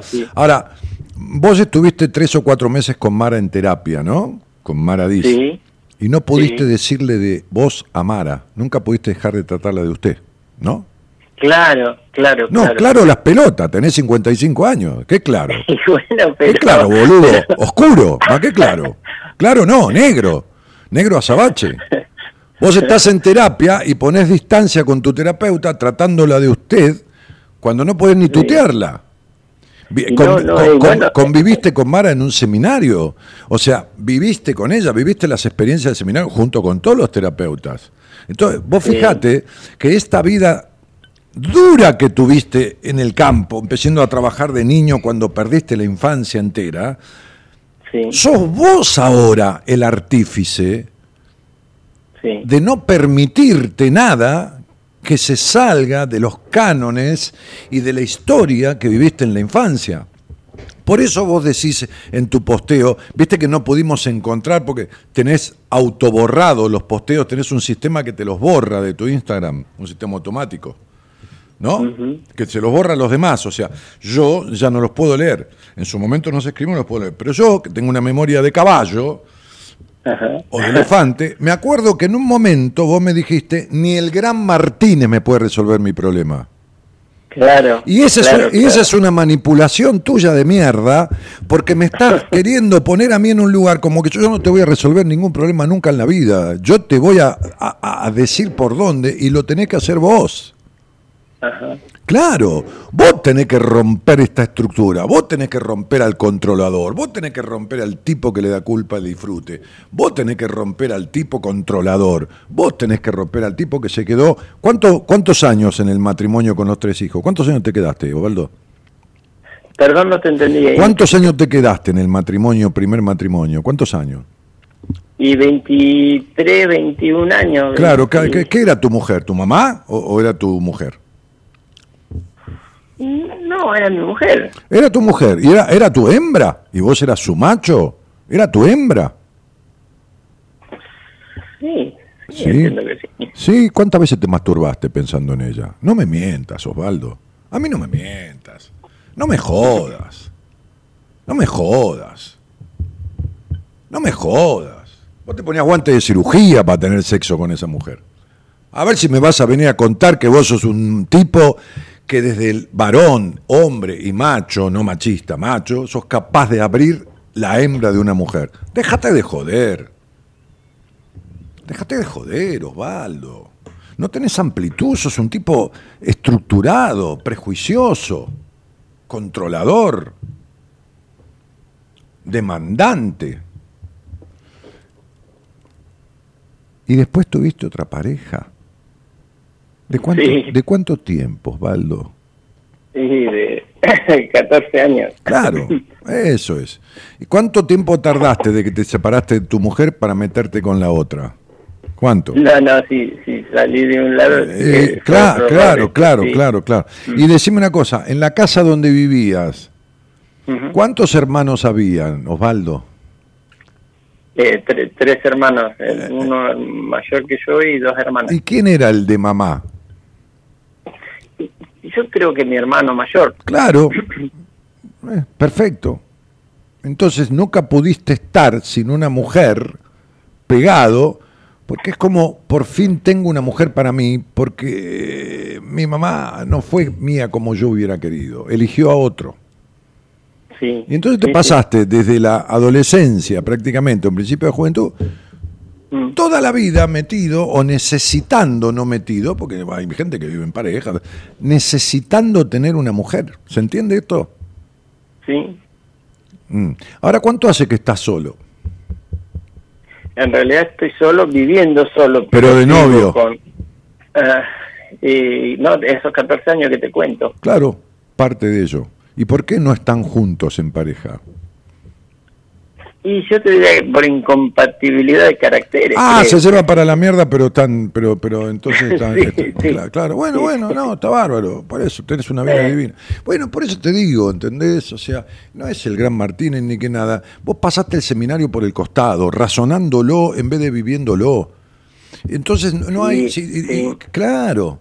Entonces digo, si- sin entregarte a la experiencia, sin abrir el alma, sin, sin dejarte ser, siempre, eh, ¿entendés? En el control, pues son un tipo controlador hasta las pelotas, ¿viste? Sí, y, bueno. Autoexigente. Sí, por eso. Y bueno, entonces sería agarrar a un niño y viví exigiéndolo. Y fíjate, y, y- y- y no le des permiso prácticamente de jugar. Y, ponerlo a laburar a los ocho años. Y exigilo, y seguí exigiéndolo. Y fíjate los ojos del nene, fíjate la tristeza, fíjate el vacío, fíjate lo que vas.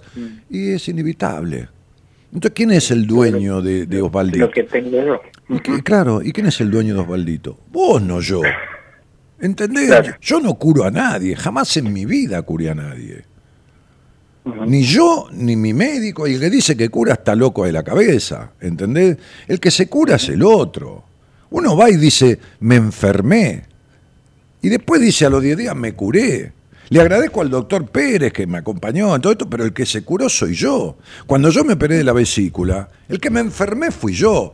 Y el que puso el cuerpo para que me abran y me pongan 14, ta- 14 puntos y me dieran un tajo. Y después hice el régimen antes de empezar la, la operación, un régimen de 40 días para que no me quede este, este, este, este, este cicatriz. Y otro régimen 30 días después para que se vaya formando bien todo el aparato y que esto y que el otro.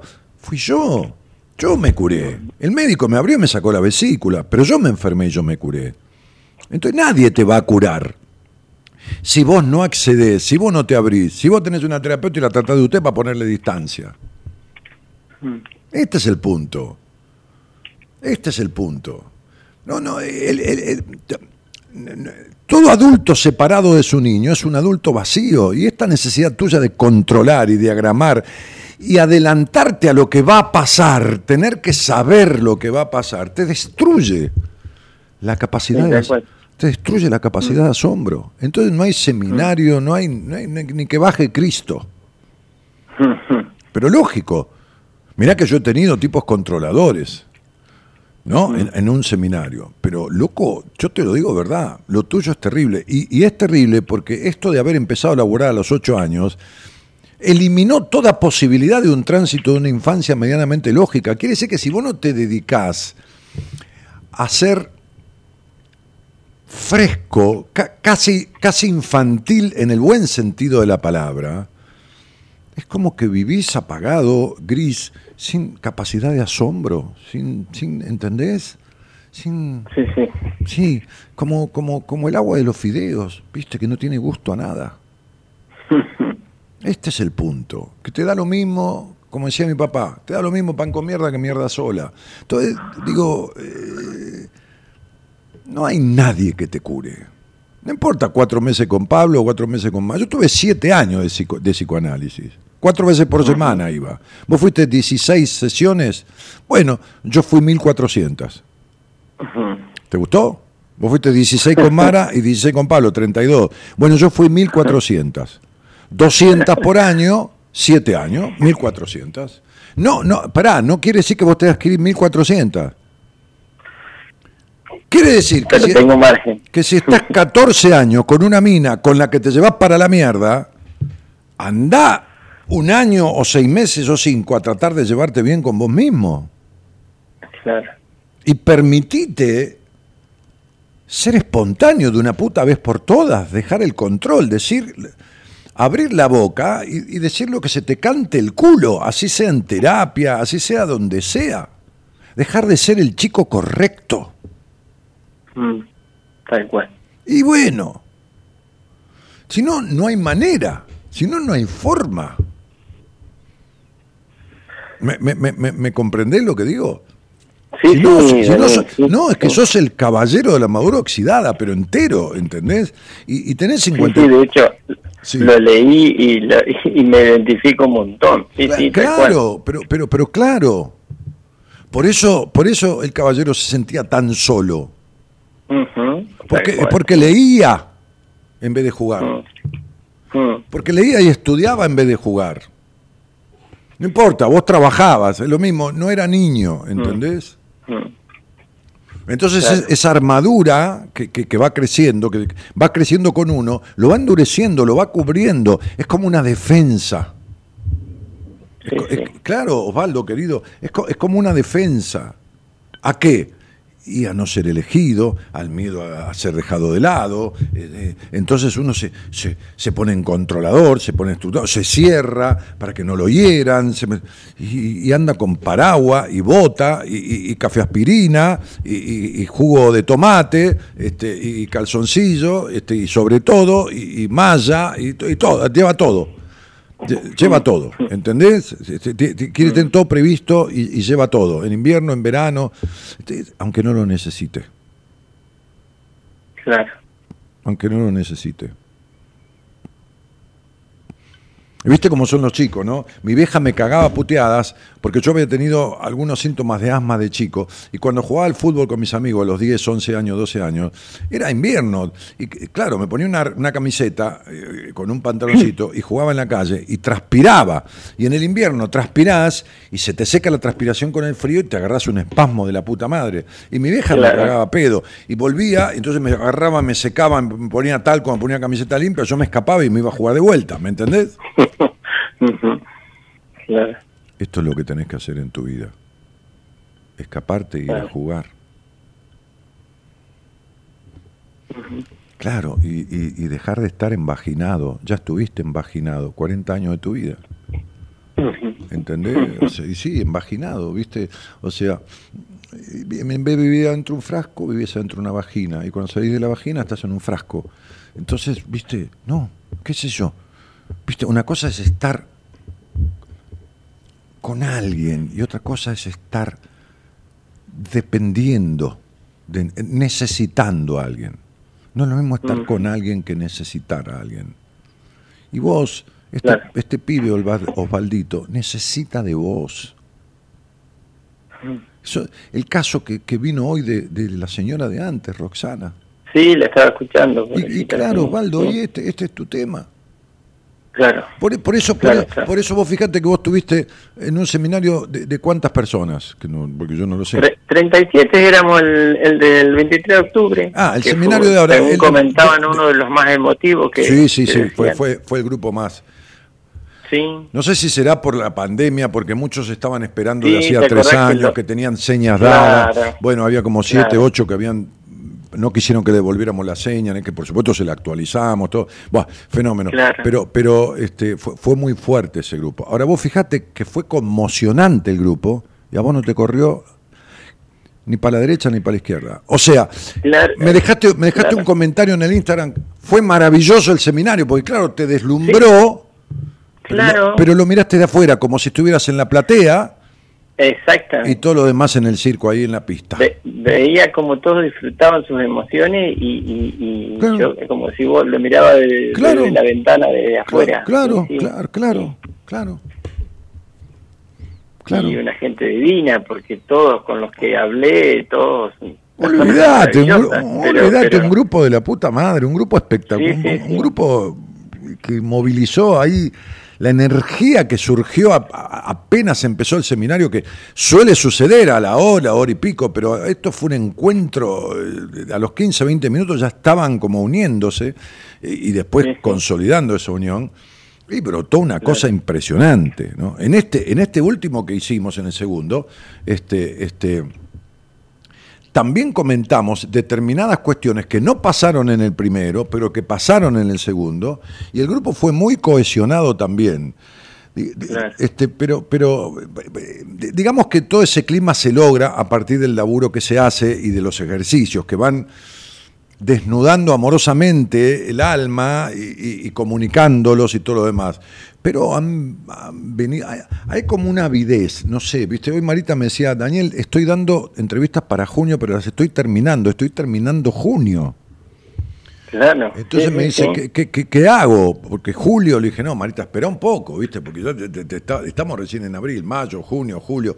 Este, y, te comento así al margen, mi, hijo mayor está esperando, creo que tiene la entrevista ya claro, tiene pactado. Pero, bueno, Lucas. Eh, y, Lucas se llama. Sí, y Agustín ya la hizo y está trabajando con Mara, el más chico. Claro, cuando yo le mandé a Mara, me dijo Mara, yo atendí al padre. Y le dije, no importa.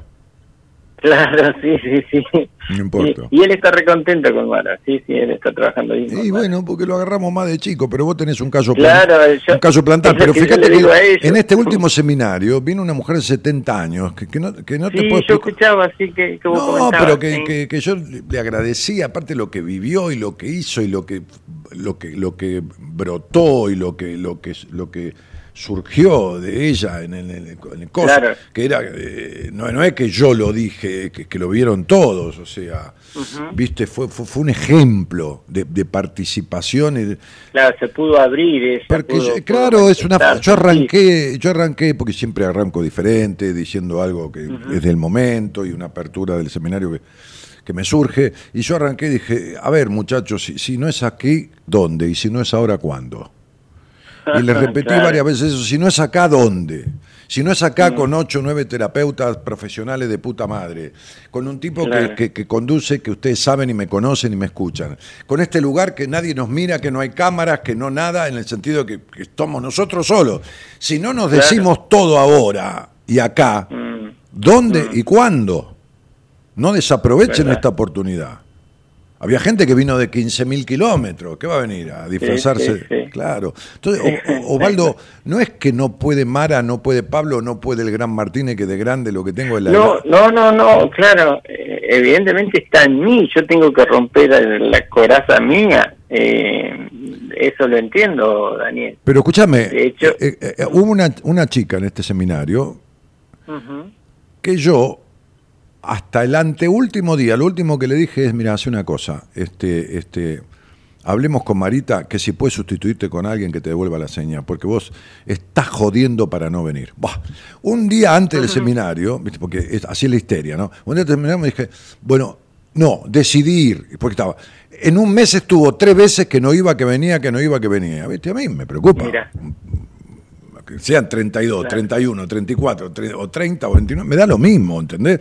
Entonces vino, porque, Yo le había, porque yo le había dicho, vos, hace tres años, cuando hiciste el primer seminario, lo pasaste en sobrevuelo como un dron. Pasaste por arriba, le dije a ella. El seminario lo pasaste por arriba, ¿entendés? Vos no atravesaste la tarea, no, no, no, no te deja. Bueno, nada, volvió como si hubiera no sé, este, este, ido a Disneylandia, ¿entendés?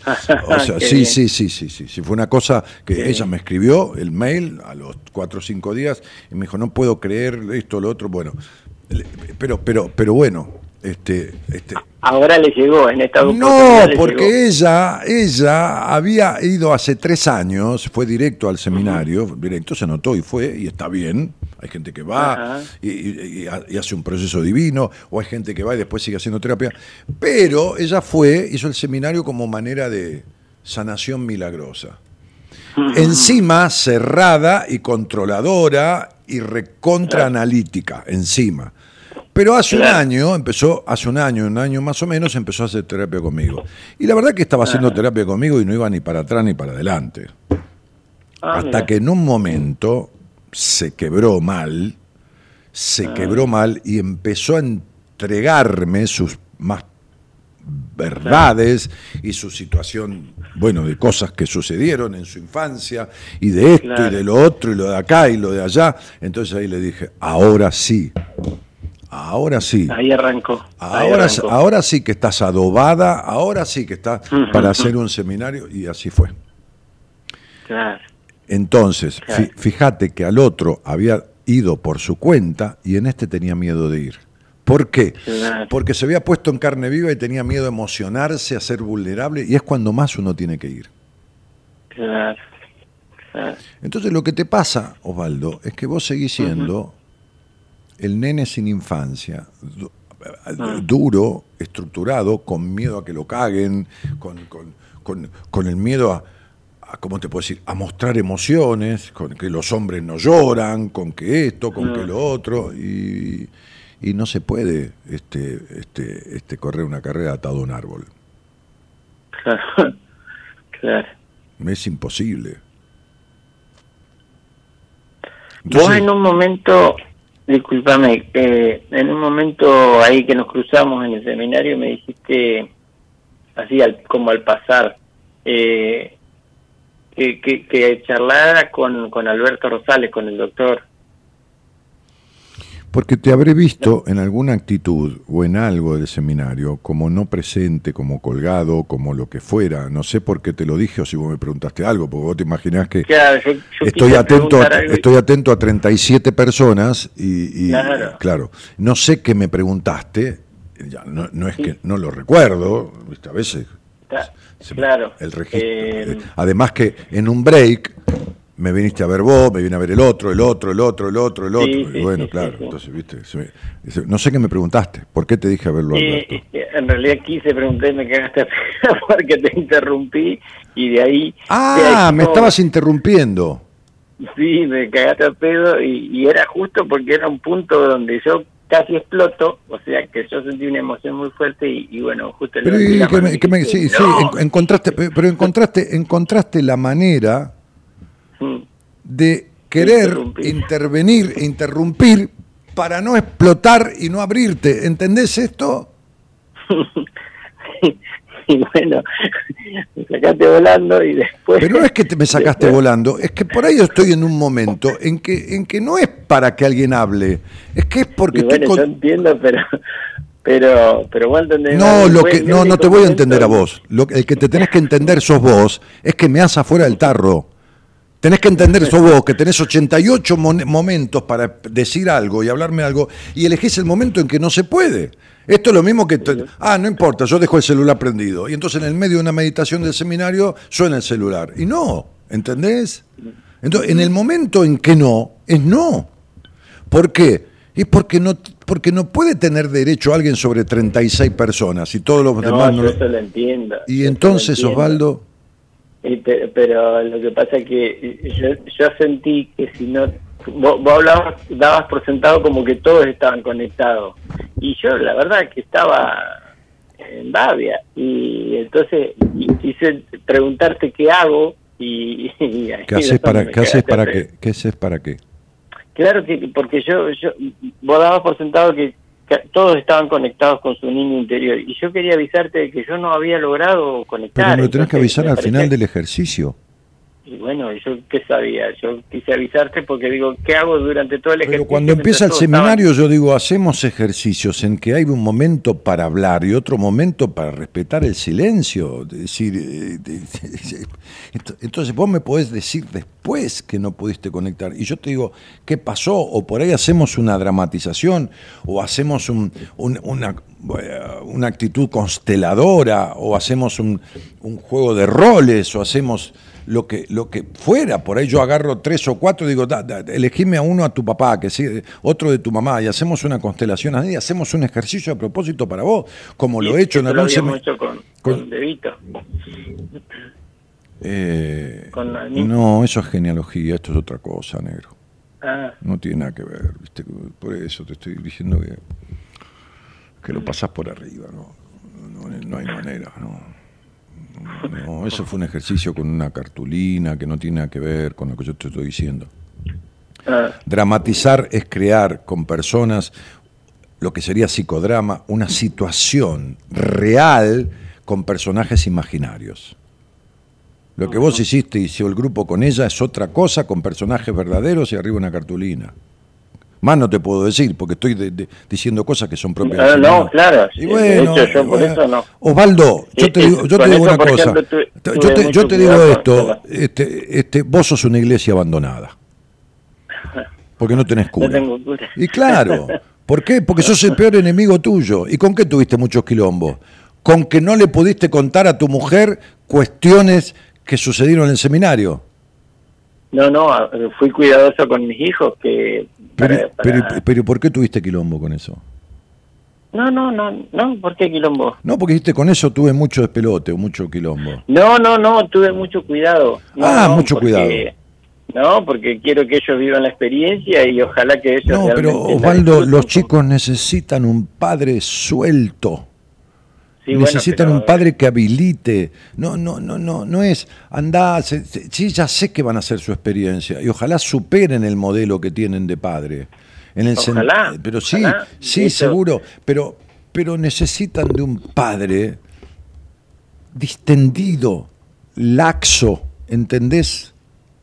Y por, pero ese es uno de los motivos por el, por el cual insisto y, y sigo trabajando, porque yo ya había trabajado con tres, cuatro eh, psicólogos acá en la zona y, te lo comenté en una entrevista y, y por eso voy y sigo y, y de hecho ahora quiero seguir, por eso quería preguntarte si seguiré con Pablo, si seguiré No, con no, el no, no, no, Rosales, no, no, o no. ¿Qué hago? Porque No, no. quiero- por- quiero- yo, yo por algo, por algo, por algo esto. cuando vos me viniste o, eh, la interrupción o después en un momento adecuado me preguntaste, no inadecuado, yo Mm. no te saqué cagando y te dije, hablalo con Alberto Rosales. Sí, me dijiste eso ahí entrando a la cocina y cuando íbamos al comedor. Claro. Porque era el momento en que se podía. Y te dije, habla con Alberto Rosales. Claro, por eso por eso aprovecho ahora la oportunidad para preguntarte. Porque, porque, por porque, medio de porque de- decime, por, de- de- decime, no, Eloísa te da el teléfono Alberto, De- decime Ah, ah. qué vínculo tuviste con tu papá, que ya no recuerdo yo, por supuesto. Claro, y mi papá también, mm, como yo, duro, estructurado y laburador, ciento por ciento. Bueno, Alberto, Eh. Alberto, que tiene 78 mil años, Sí, un señor divino, si yo conversé así, a- Bien, a- sí. alguna que otra vez que me no es un señor una divino, persona. es un divino, cortala con señor. Bueno, Cortala con la estructura.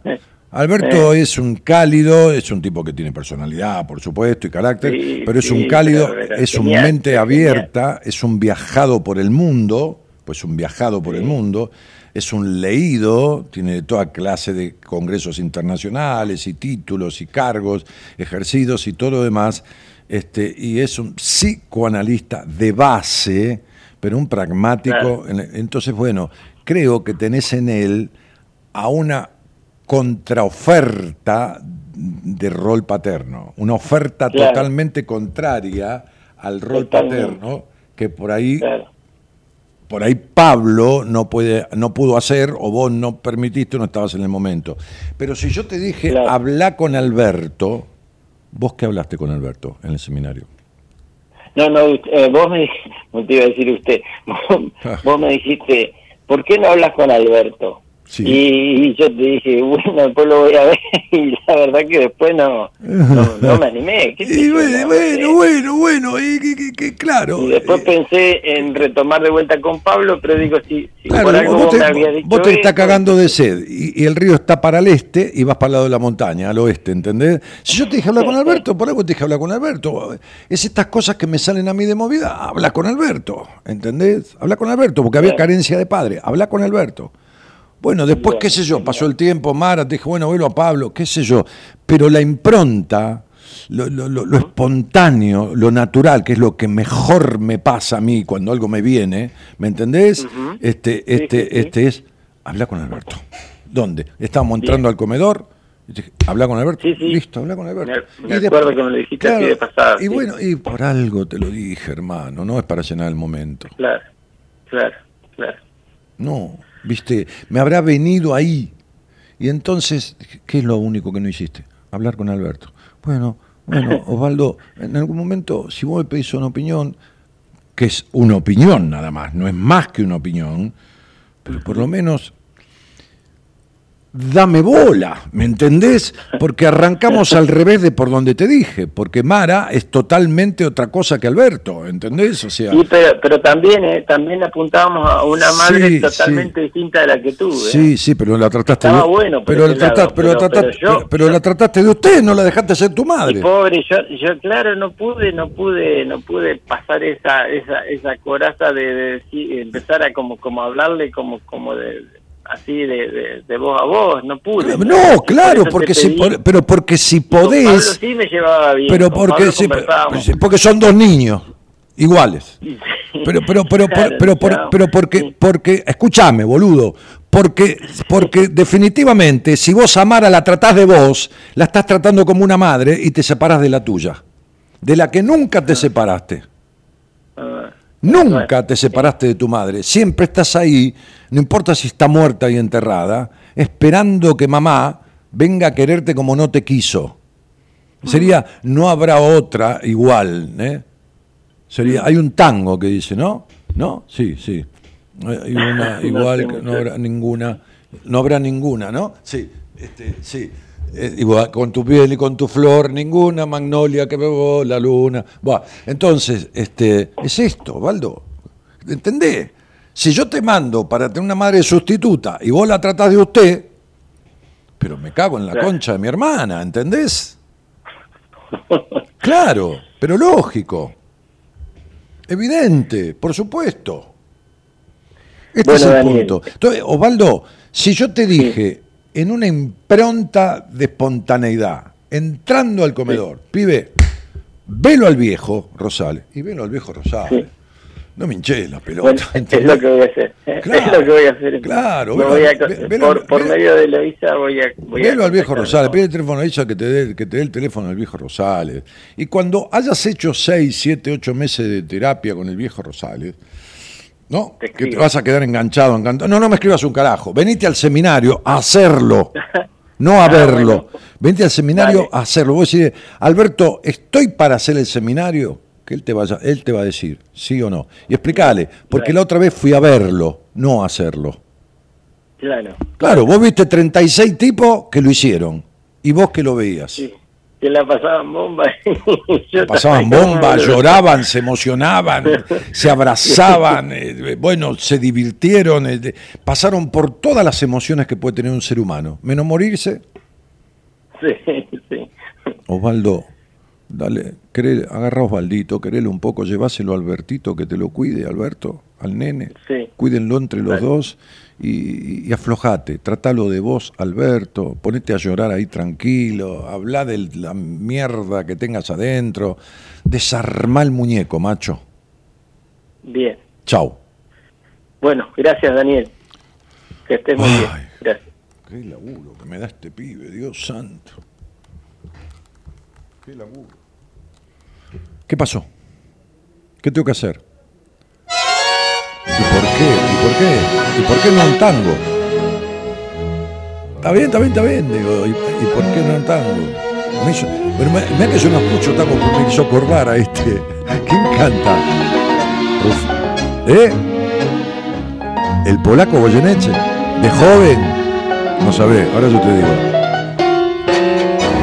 Este es para, para, para- para Osvaldo con la madre. Escucha, mira.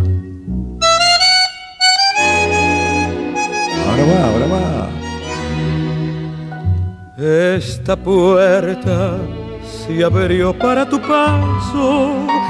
Este piano tembló con tu canción. Esta mesa, este espejo y estos cuadros guardan eco del eco de tu voz. Es tan triste vivir entre recuerdos. Cansa tanto escuchar ese rumor de la lluvia sutil llora el tiempo sobre aquello que quiso el corazón. No habrá ningún igual, no habrá ninguna, ninguna con tu piel y con tu voz, tu piel. Magnolia que mojó la luna, tu voz, murmullo que entibió el amor, no habrá ningún igual, todas murieron en el momento que dijiste adiós.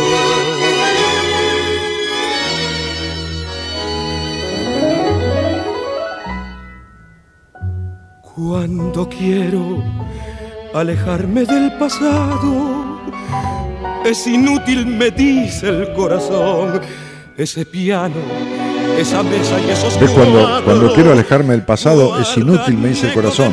Lo hace el polaco Goyeneche de re joven, ¿eh? treinta y pico de años. Olvidate. No, ¿eh?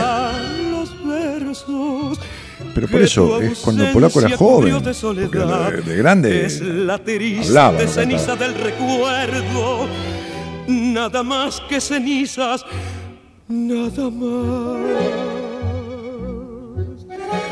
No habrá ningún igual, no habrá ninguna, ninguna con tu piel ni con tu voz, tu piel. Magnolia que mojó la luna, tu voz, murmullo que entibió el amor, no habrá ningún igual, todas, Todas murieron. En el momento que dijiste adiós, en el momento que dijiste adiós. Nada, nada que ver con el polaco, olvídate. Con el polaco cantando. Pon el polaco de viejo. Poneme un tema del polaco de viejo. El polaco cantando. A ver. eh, afiches. Afiches es un tango donde. Mira, hace tanto tiempo que no escucho tango, te lo juro. Afiches es un tango donde el polaco le dice a la mina. Sos apenas un embrión de carne cansada. Da la imagen del tipo este que escribió. Pero a ver si está grande, porque tiene que estar grande para que sirva. Así el polaco. A ver.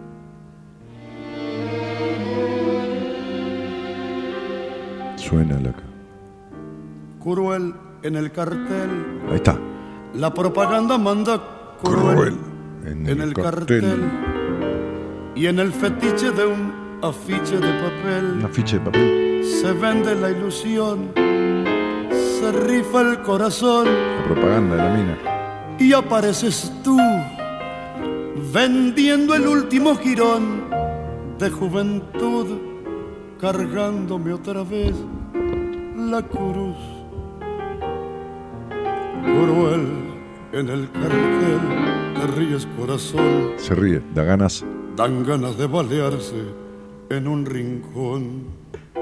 Qué bárbaro. Ya da la noche a la cancel su piel de ojera. Ya La última curva, poneme la última curva. La última curva, poneme. Dale, boludo, dale. Un toque. Dale, dale. Mové los dedos, dale. Sacate los guantes.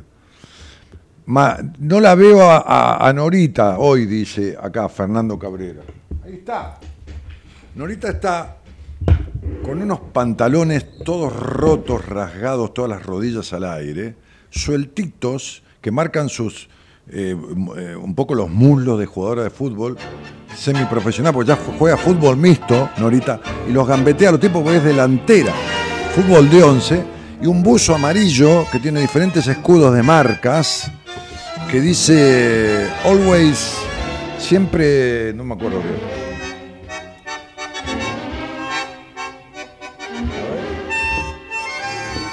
Always original, siempre original. Amarillo con flores de color. Ah, no, Norita hoy está, no te puedo explicar, ¿eh?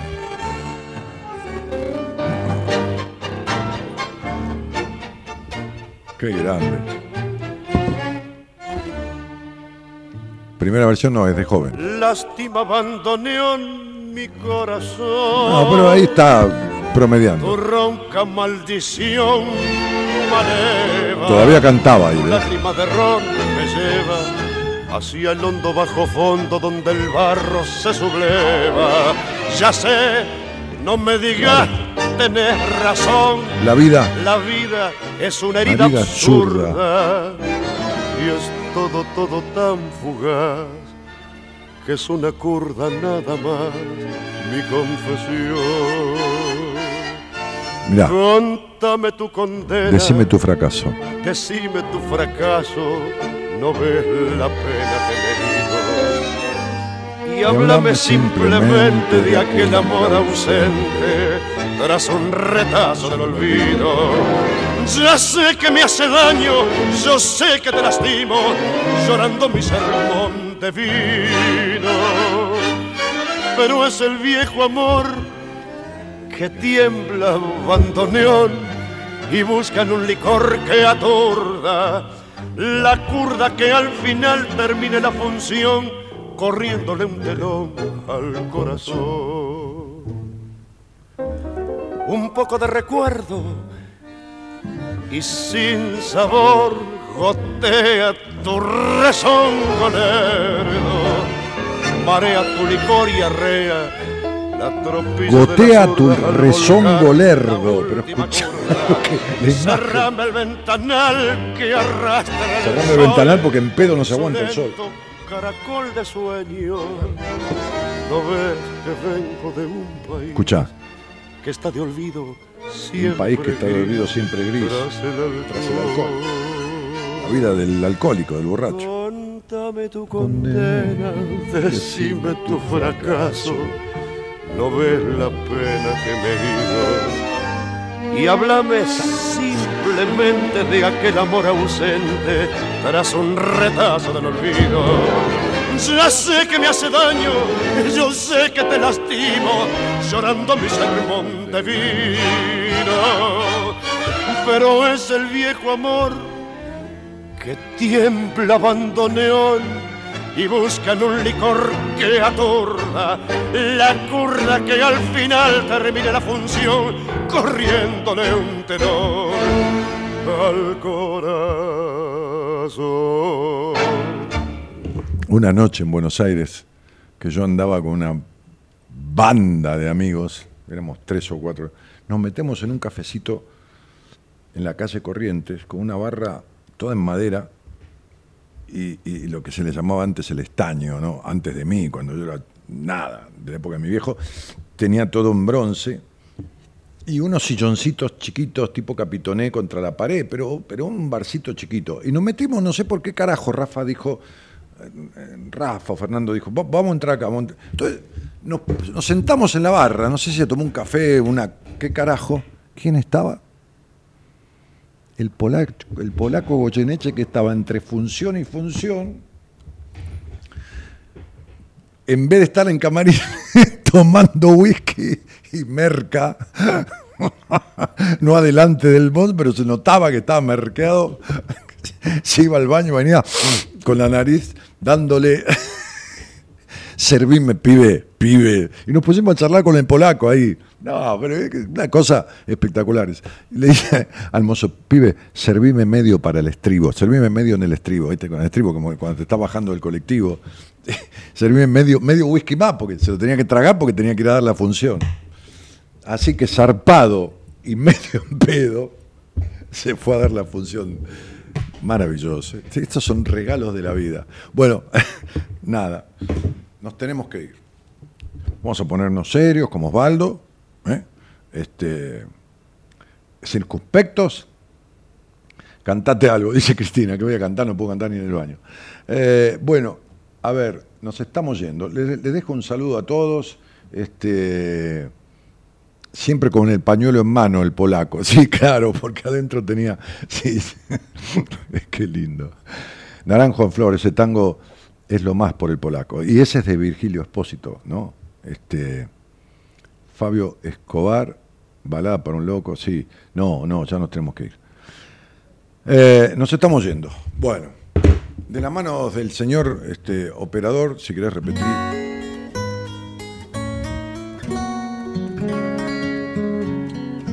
Che, gracias por hacer el programa, eh, a todos, ¿eh? Gracias para Roxana y el lugar que le dio Roxanita, que por eso lloró. Gracias a Osvaldo y este Osvaldito con el cual ahora sí creo que se va a encontrar. Gracias a cada uno de los que, dando vueltas alrededor de este mundo mágico que es el teatro de la mente, que es la radio, se autoconvocan sin convocarse alrededor de este micrófono. En algunas madrugadas, a partir de la medianoche, para construir esto que llamamos hace 30 años que estamos por cumplir en buenas compañías. Gracias por atreverse a mirarse en el espejo que este programa ofrece, en el cual yo también me miro muchas veces a través de ustedes. Y desde ahí hay como una conexión. Desde la identificación, desde el enojo, desde escuchar una palabra dulce, protectora y otra puteada. Así es la vida.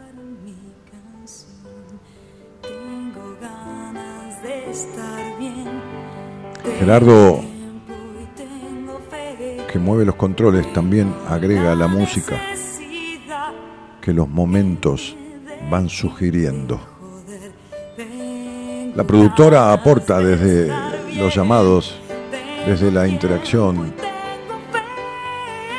desde un posteo, desde un té, unas galletitas, un vaso de agua, un enlazar la máquina un sugerir.